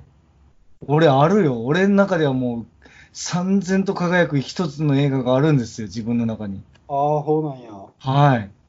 すごいな、それは。いや、それがすごいなっていうか、それは更新されないだけです、ただ。ああ。結構長いこと君臨してます、その映画が。ええすごいな。うん。おだけどあの僕前にあの2019年のベストってやったやろ。うんうんうん。あの時はもうずーっとその感想あの僕のブログを見返して、その年見た映画を全部抜き出して、はい。そっからこうずーっといて、見て、全部こう、あのその、題よか名った見て、うん。並べ替えたんよ、あれを。はいうん、で、作ったランキングなんよ。はい。うん。やけんなはい、そういう作業をせんと僕、よう作らんと思う、今。うん。なんかこう、印象に、うんこう、わ、ああ、これは、ここが印象残ったな、これはここが良かったな、とかって、うこんう、うん。うん、いうのが、をかん思い出してからこうランキングを作ってったけん、うん。うん、それを人生ベストでやれ、やるってなったら、たうーん、でも、あの、あの時のあの、チャンピオンのアベンジャーズとか、かなりのもんやない。ああれはもうだって、あれは10年かけてやったことやけん、その全部の年数を、の、あの、かけてのあれやけん。あの時確か1位をバッドジーニアスにしたんだな、確かな。バッドジーニアス、危険な存在。そうです、そうです。うん今ちあょのっと、時、あの時の、ちょっと記録を振り返ってるんですけど。ううーんん。バッドジーニアスやったんやで、2位のあのミッドナイトランナーが今、ドラマになっとるけんな、テレビドラああ、そマ。テレビドラマになっとるの日う。本ラスの。ト、これすごくいいところね。うんメモしとるわ。やけんあな。インディアス、俺、ちょっと忘れとった、これ。ちょっと、借りに行かなあかんな。やけんな。そういう作り方だったらできるんやけど、うんやけん、その人生の何っていうのはな、思い浮かばんもん。これは良かったって、もうなんかめっちゃ心に残っとる。もうこれ以上のやつないなーとかいうのないんですかないな。買っちゃったよみたいなやつ。あ、買っちゃったか、買ったやつは、買ったやつって特別じゃない普通買わないでしょ見とったら。う、もうんでこもれ最、残しておきたいみたいなぐらいの良さっていうことじゃないいや、もうそう最、俺、そう考えたら俺買っとるもん、それ、その、それも。あ、そうなんや。うん。だって映画なんかそんな何回も何回も見んもんやん。そうそうそう。や見けるんか、もしれんけど、やけん3回も4回も見とる俺。そんなんないわ、ほん他に。あ、そうなんや。僕、うん。何回も見た映画っていうのは、やっぱ、あの勉、勉強というか、次回作を見るために前のを確認するっていうのあを見ることがあ、そういう感じで。で。うんうんでも今借りれるじゃないですか。で買そううそう、か買うまではせんでしょうん。うん。ビデオ最近買ってないな。俺やけん、持っとるのがそれしかないぐらいの感えじ。ー、なんすでやっごぱいな好。きなんやと思う、それは。ああ、そう好きなんやろうな、それはな。もうでもそれはもう好きって、まあ、言ってるから自分は。本当に好きです。一番って言われたら、すぐそれを言う。いつも言う。あ、そうなんや。うんうん。また今度、それはそれで。なるほど。今教えてもらえるのや。 ああ、いや別に言えますよ。はい。あ、あほう。え、う何、ん、全然言うよ。え、何いや、素晴らしきかな人生です。ああ、素晴らしかな人生か。あれ見てほしいわ。見てほしいいやむ。見たことあるって言うよったの。うん、あなんかあん昔、まり変わってはなかったみたい。ううん、ん。昔見たかな。俺泣け、泣くんですよ、俺。うん、ああれうあーん。そなあ、んでかなわからんけど泣くんですよ、俺。あ意外やな。意外な、なんか、意外なというか、ええなるほど。ど。意外な答えとやっというか、意外なタイトルやった。なるほど。あ、意外。うん。ああ、そう。あれも白黒ですね。あ、そうやな、モノクロやな、あれもな。だから好きな。なんか、モノクロの昔のやつってなんかすっごい脚本がいいっていうイイメージがあるんですよ。あの、無駄がないな。なんかすごいな。うん。イメージがある。無駄がないイメージがあるな。なんかあれ、アメリカでいつもクリスマスの日に放映されるらしいですね。ええ素クリ晴スらマしスかった。なるほどな。それもおしゃれやな。うん。うん。あれで幸せ感じるんやなと思ってみんな。なるほどね。すごいな。ちょっと僕も素晴らしかな人生もう一回見返しちてょっみとるもう一、回ちゃんと見てほしい。うん。もう泣けるもうなんかもう俺。そうやな。じゃあ今あれは度、語れるよ。じゃあ好きじやゃあ今度僕もそれを見て、一回そ、一回それをだけで撮ってみようか。素晴らしきかなあいいっすよいいけど、うんなんか、チャチいと思うよ、でも多分。俺が分かりやすいから、でもすごい分かりやすい映画ね。多分俺が見れるぐらいやけん。あれは。ああ、なのかなどう難しなさんがね、あれ。うん、やけど、それちょっと今度やって深掘みりよはう。できんかもしれませんよ。分かりやすい。うん。うんああ、そしたらちょっと、いい話みたいなう感じ。ん。うん。そしたらこの映画の考察や見解は、うん、とりあえずでもアウトプット、アウトプットしてくださいやな。あ、はなるほど、分かりました。うん。いすごい。もう考察のプロやけんね。や、んなことないよ。 全然よ。ってな感じかな。うんはーい。はい。そしたら、ありがとうございました。ありがとうございました。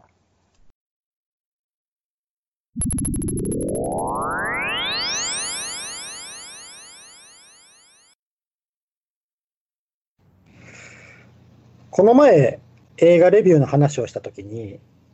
はい。ポンセさんが人生トップの映画っていうことで、素晴らしきかな人生を挙げられたんやけど、はい。それを見ました。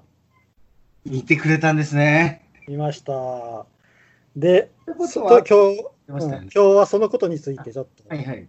お話をしようかなと思って。あはあ、いじゃあぜひちょっと教えてもらえて、ちょっと映画。うん。あの、僕から話した方がいいかな。そうですよね。うん。あ小田とかで。あ、あのな、なんやろ。僕な、始まってから、あれこれ見たことないなと思って、なんか僕昔見とったかなと思ったんやけど、見てなかった。初めて見あた、。見てなかったですか。うんあ多分な、市民権と間違えとったんやと思あああ、白黒で。 う。うん、白黒で似たような感じかなと思って。うん。で、僕は、初めて見たんよ。で、はいなんかいきなりなんか、お星様が喋るよるけん、びっくり した。ちょっとファンタジーなお話ですからね。そうやな。こうれん、ねあものすごくファンタジーな話やなと思って。うん。うん。うん。ちょっとコメディタッチにも描かれてるし。うん、そうそうそうそう。で、あのー結局あの、ジョージ・ベイリーっていう人のお話なはいのか。な。う。うんん。で、そのジョージが、あのー弟、ハッチ、ハッチやったっけえっ、と、ハリー、ハリーか。弟はハリー。うん。ハリーを助けるときに、こう、左耳が聞こえなくなって、とか、こう、いろいろ人生をうん。遡っていくんやけど、う。うんん。で小さい頃からその町でな生活をするってうん。で僕なすごくなああいいなと思ったシーンがあの、うん初の方に出てきたんよおなんでしょう。ちょっと教えあて。の あの薬屋さんでバイトしょったんやはいあ。そうです、そうです。はでその時にあの、えーメアリーと,、えー、とバイオレットやったかな、うん、あの二人あの女い。の子がああーうん。の薬屋にアイスを食べに来とってあで、あの、バイオレットが帰って、喧嘩して帰って、で、ミアリーだけになって、で、うんアイスをもらって、ーあ、うん。アイスをくださいってこう、アイスを準備してるときに、あの、聞こえない耳はこっちだったかなってこう、耳元で、うん。ああなたのことが大好きですっていう、あの、ああの、うん、かわいいよね、あれ。のシーンがめっちゃ良くてな、いや、いいよね、あれ。可愛かった ね。あのシーンは、ええななんうんか、おおませとんよね、あの、なんか二人とも、なんか大人みたいな感じで、なんか可愛いよね、あれが。うん。あ、まあ、あの、な女の子の方が先にな、こう、もう、うん忘れてるな。うん。うん。やけど、あの後に修羅場が起こるんやけどな。ああ、そうそうそう。でも、あの辺も伏線になってますよね。うん、そうそうそう、ちゃんと毒をな、うんあの毒を間違えて子供に持っていくようそうになっとって、ガウアーさんよね、あの、うん、そうそううそんう。それをちゃんとな、ジョージが防ぐんようん。で、結局、大人になって、ジョージは大学に行きたいんよな、あれな。うん、そうそう、行きたかったよ。なんか建築、建築建築学科を出て、なんか夢があったんよね。うん。でも、あの、それがな、ちょっと、むなんやかんやで生きれん。そうそう そう、そうなんやかんやでいけない。で、あれ見よってな、は僕が学生時代に、こういう子って周りにお結構おったなと思ってな。い。そうなんですよ。く古い映画やけど、結構普通に今でもある問題なんですよね。うん。まあ、家庭の事情だったりとか、それそれ、そうそな、あの、割と僕らは田舎の方に住んでるけん、結構親が出したがらない、県外に出したがらないっていう話もよく聞くう。し、なんあかあの、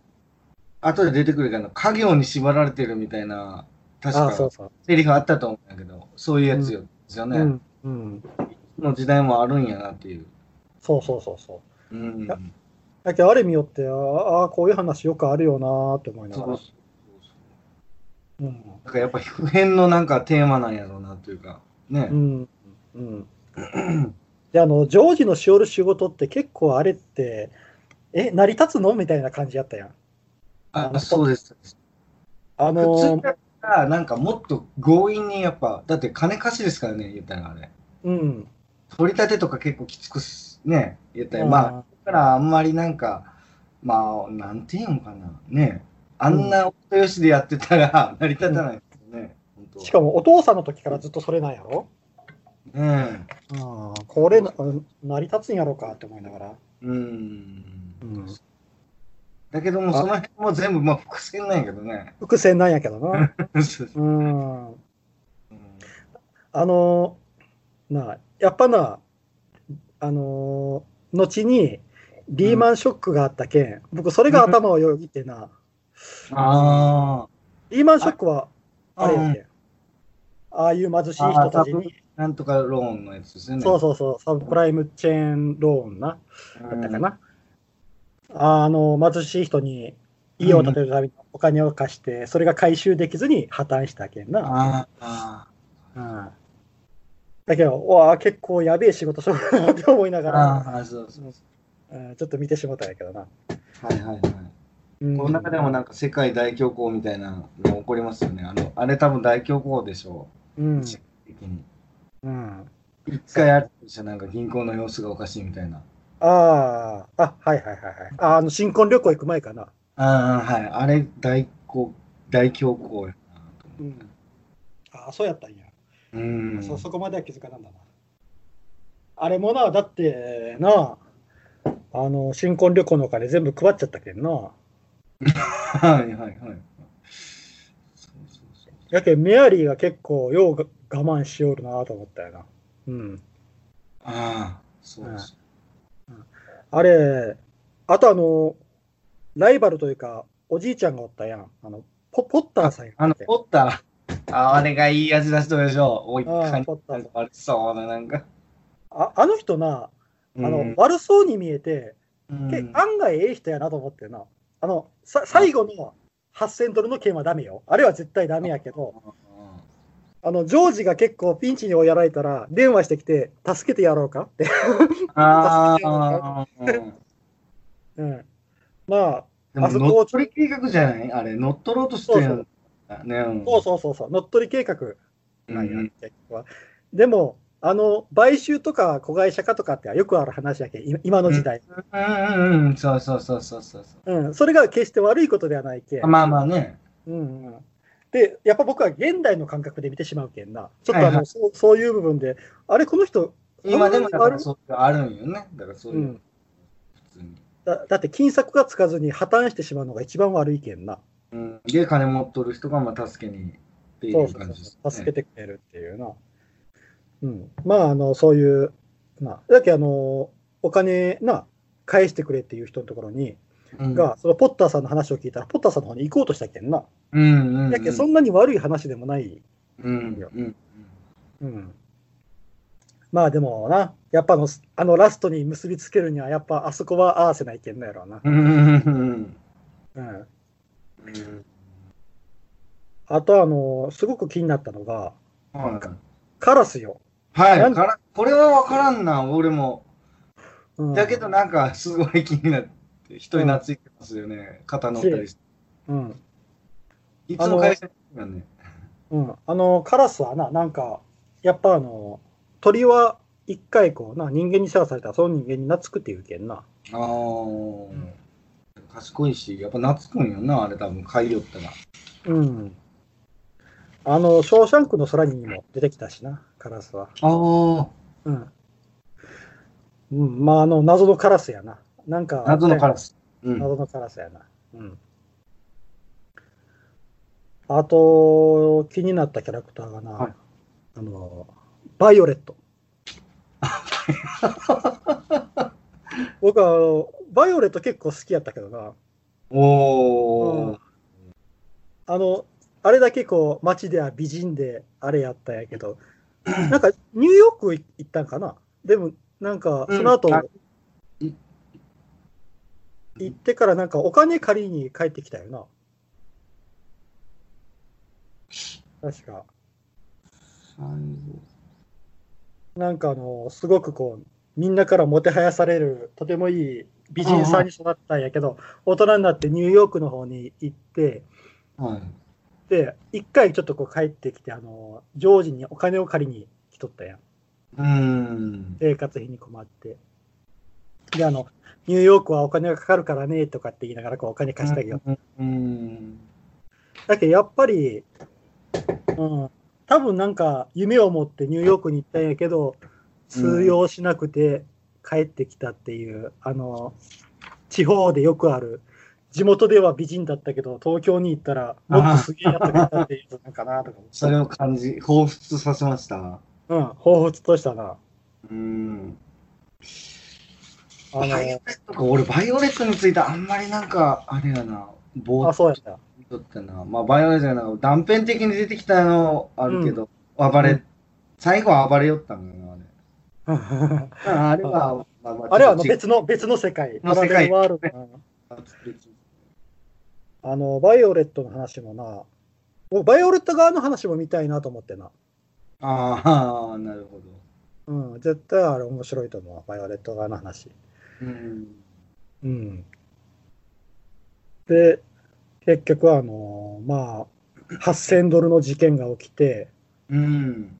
あれはおじさんよ、もうおじさん、なんなんみたいな感じやけど。おじさんしっかりせえよっていう話をな。でもめちゃくちゃ重要なあれは事件やけどね。まあ、うんきっかけやけんね、なんか。そうやな。うんあの事件があってからなんかジョージが人が変わったようになったやろ。ああれって。ーあれなんかその事件も、もう今やったらカメラとかもあるし、あんなことって起こりえんやろうなとか思うけど、やっぱまあ当時のあれですよそうねや。うん。あれやったら絶対もう逆に分からんやろうな。うん時代やっで、たらもう、もう猫ばばしてももう分からんもんね。わからんな。うんで、あの、8000ドルを入れれんと破綻っていうな、なかなか、切羽詰まった作やった。そうですね。うんそうです。で、あのークラレンスやったかな、天使やな。うんうん、クラレンス。あの、ただのじいちゃんに見えるクラレンス。二級天使。うん。うんあの、自殺しようとした、あの、橋の、うん。えっと、管理人なんかなあのおっちゃんがおったやん。管理人さんなのか。うんうんうん、なんか助一応二人をなんか助けた助けたね、で、小屋みこう、部屋に入れてくれた。あの人な誰やろって思ったな。うん、ああの人がクラレンスって聞いてびっくりして、二級天使とかって言って、ずっこけたりとかしとったやん。そうそうということは、あの人は多分あの知っとったんやなあの、きちゃんとこうキリスト教か、なんか宗教にきちんと勉強しとって、ああ。多分えーってこうーん。う、ジョージはピンときてなかったみたいやけど、うん。で、あのクラレンスがそのジョージのいない世界っていうのを見せたんやけど、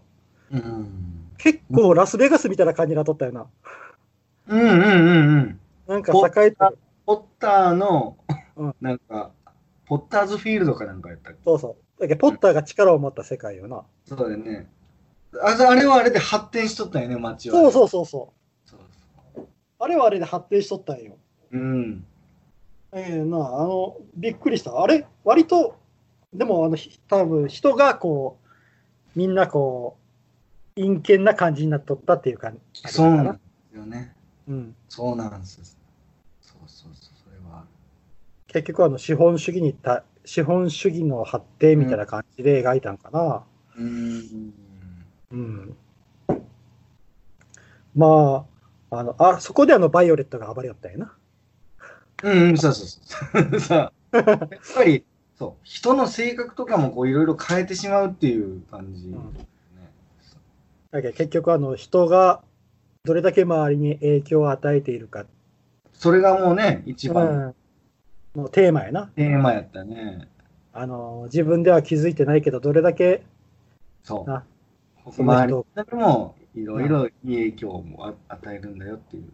し悪い影響も与えるしいろいろこう変えていく力があるんだよっていうことやなそうですよねうんねあれはうん僕もあの世界見てみたいで自分がもしもいなかったらどうなっとるんやろうっていうな確かにあれ見てみたいよなそれは確かにうんクラレンスよクラレンスやなクラレンス来てくれんかなと思うよ本当クラレンスでもねその2級転生翼ないとか言われてるけどめちゃくちゃすごい能力持っとるやんと思って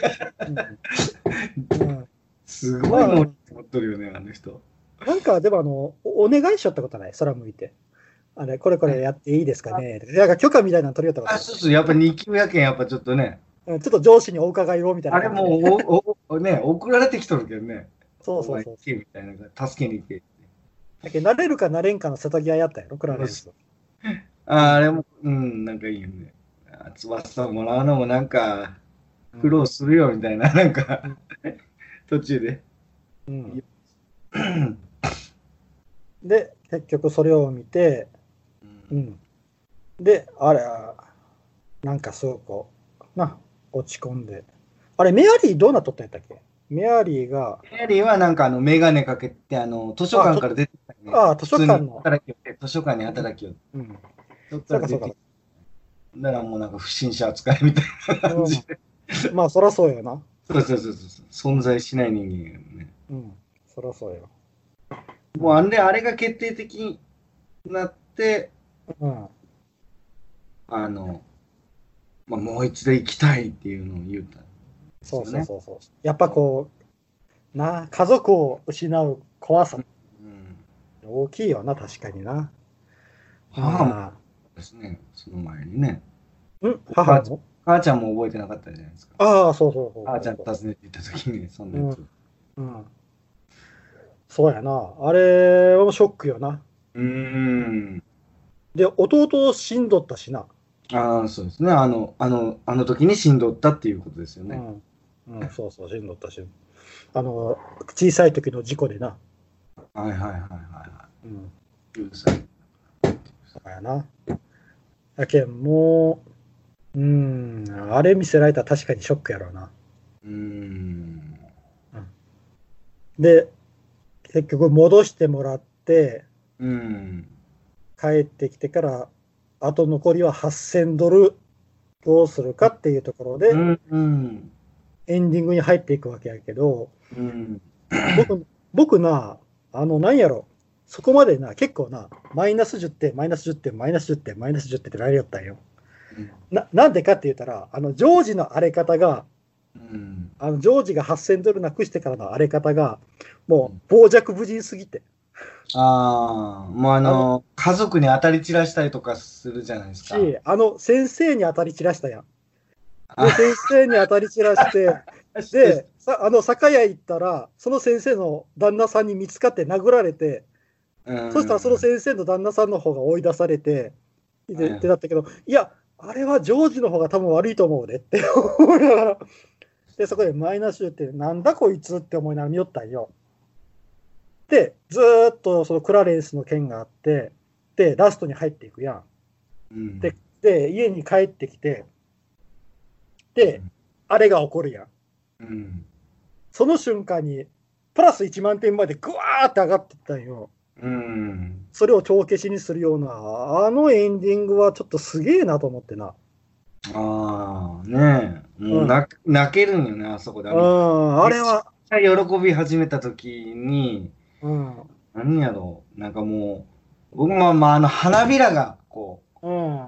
花びら、うんズズの花びら、ああポケットからなうんはいはいはい、した時に、うわー、帰ってきたみたいな嬉しさがこう爆発するでしょ。うん、ああれな、うんあそこすごいうまいなと思ったのが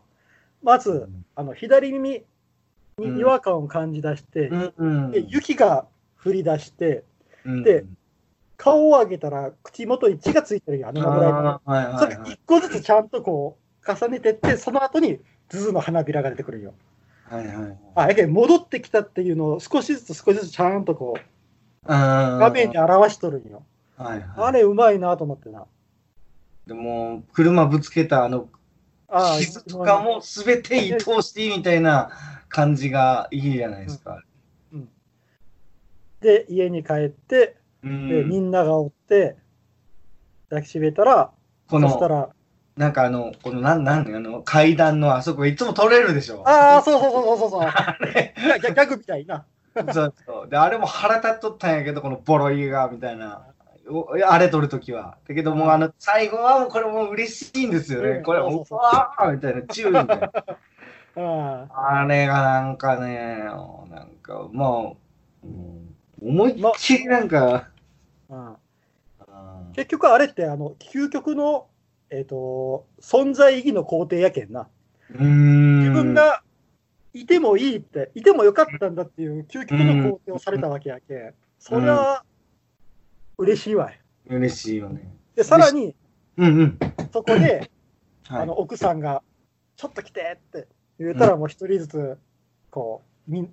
なみんながこうお金を集めてこう持ってきてくれる、うん、そうそうそうそう。うん結局まあ、ジョージは基本的にもうみんなから愛されてるんですよね、この。そうそうそうそうだけどもうみんなに尽くしてきとるけんなあの人なはいはいはいはい。だから困った時には助けてあげようっていううん。ちゃんとみんなはできることはしてあげようっていううん。気持ちになっとったんやな感謝をされている金貸しみたいな感じの人やけん、なんかこの人ほんとすごいよな。うん、やけん最後はあの机の上にお金を積まれていくのでもうんプラス1万点までグワーっと上がったんや、ああ、そうです。ああやっぱあれはすごいあのラストはすごいわ後味がいいんですよ、だから。そうそうそうそうもうなんか本当に僕が言う言うでしょ、もうしんどくてしんどくて辛い時に見見たいっていう。うん、あの映画見たら、よし、うん頑張ろうと思えるんですよね、なんかこうんう。あ多分いいことあれやろって。あのなんかもしも自分に何か起こった時にうん。こういう人らがいるかもしれないっていう希望は抱か抱かしてくれるよなうん。うん。であれあれ見て最後に思ったのがああクラウドファンディングやーと思った、ああ、確かにね。 最後にそうん、クラウドファンディングだーって思ったなう。うーん。信用評価経済だーって思ったな もなんかもう最後、ななんかクラレンスのあの最後のう、うん、言葉が、あの、言葉が残っとったじゃん。あのトム・ソーヤの本。ああトム・サヤの本っていうのもいいね友のある、 そうそうそう。だから友さやの冒険でもっと昔なんやとか思いながら見よって、友のあるものは、なんか、んその負けて、何敗北者ではないみたいな、翼をありがとうって残しとって、あれがいいじゃないですか。そしたらあのクリスマスツリーのベルがなチリンチリンチリンになりよるやん最後あのクリスマスの歌でのこうエンディングみたいな。やけあのポンセさんがあのあれがクリスマスの時にアメリカで流れるっていうのは分かる気がするわ。かるでしょ、もうみんなが幸せになれますもんね。後味いいし。うん。あれよ、いい映画よ。みんな見てほしいよね。なんかなんか普通に地上波でやってほしいもん、なんかテレビで。うん。あれは、うん、結構みんな見てほしいよ、俺。と若い子とかね。うん。まあ、あの、ちょっと最後は本当グッときた。あのグッとくるでしょ。うん。あれがあのな、あの、封筒に入ったうん、印刷とかやないんよ。もう本当にくっしあゃあ、くしゃそうの、だな。そうそう、確かに確かに。全部くっしゃくしゃのお札なんみんよ。ななんか苦労した人たちがもうかき集めてっていうところですもんね。ポケットから出したやつを入れとるって感じなんよ。はいはいそはれい。が、それがたまらんよな。カゴの中に。えー、もう、ありがたいよね。あー2万5千ドルぐらいなんかあったよね。あれあ何やったサム、サムサム。サムもちゃんと、ちゃんと最後に、 ね、うん、サムも、あれ、貢献はい。もうミアリーをね、まあ、ね、取られたあ人でなんやけど、まあでもサムはサムで向こうで女の人はべらしとったでしょ。い あいつはやり手で。ああ、あいつ確はかに確かに。ああいつは本当になんか成功者みたいな人ですね。うん、すごいやり手。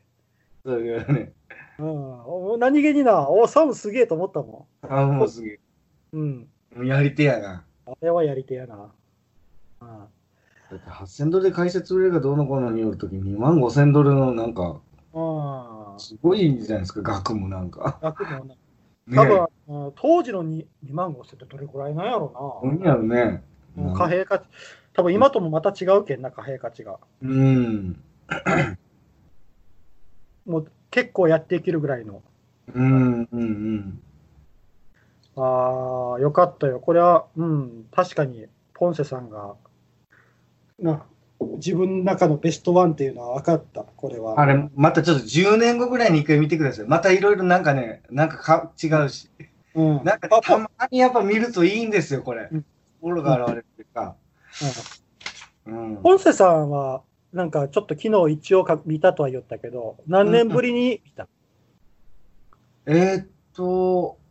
あ、言うても、3、4年ぶりだと、あ、いや、3 4年ぶりぐらいかな、多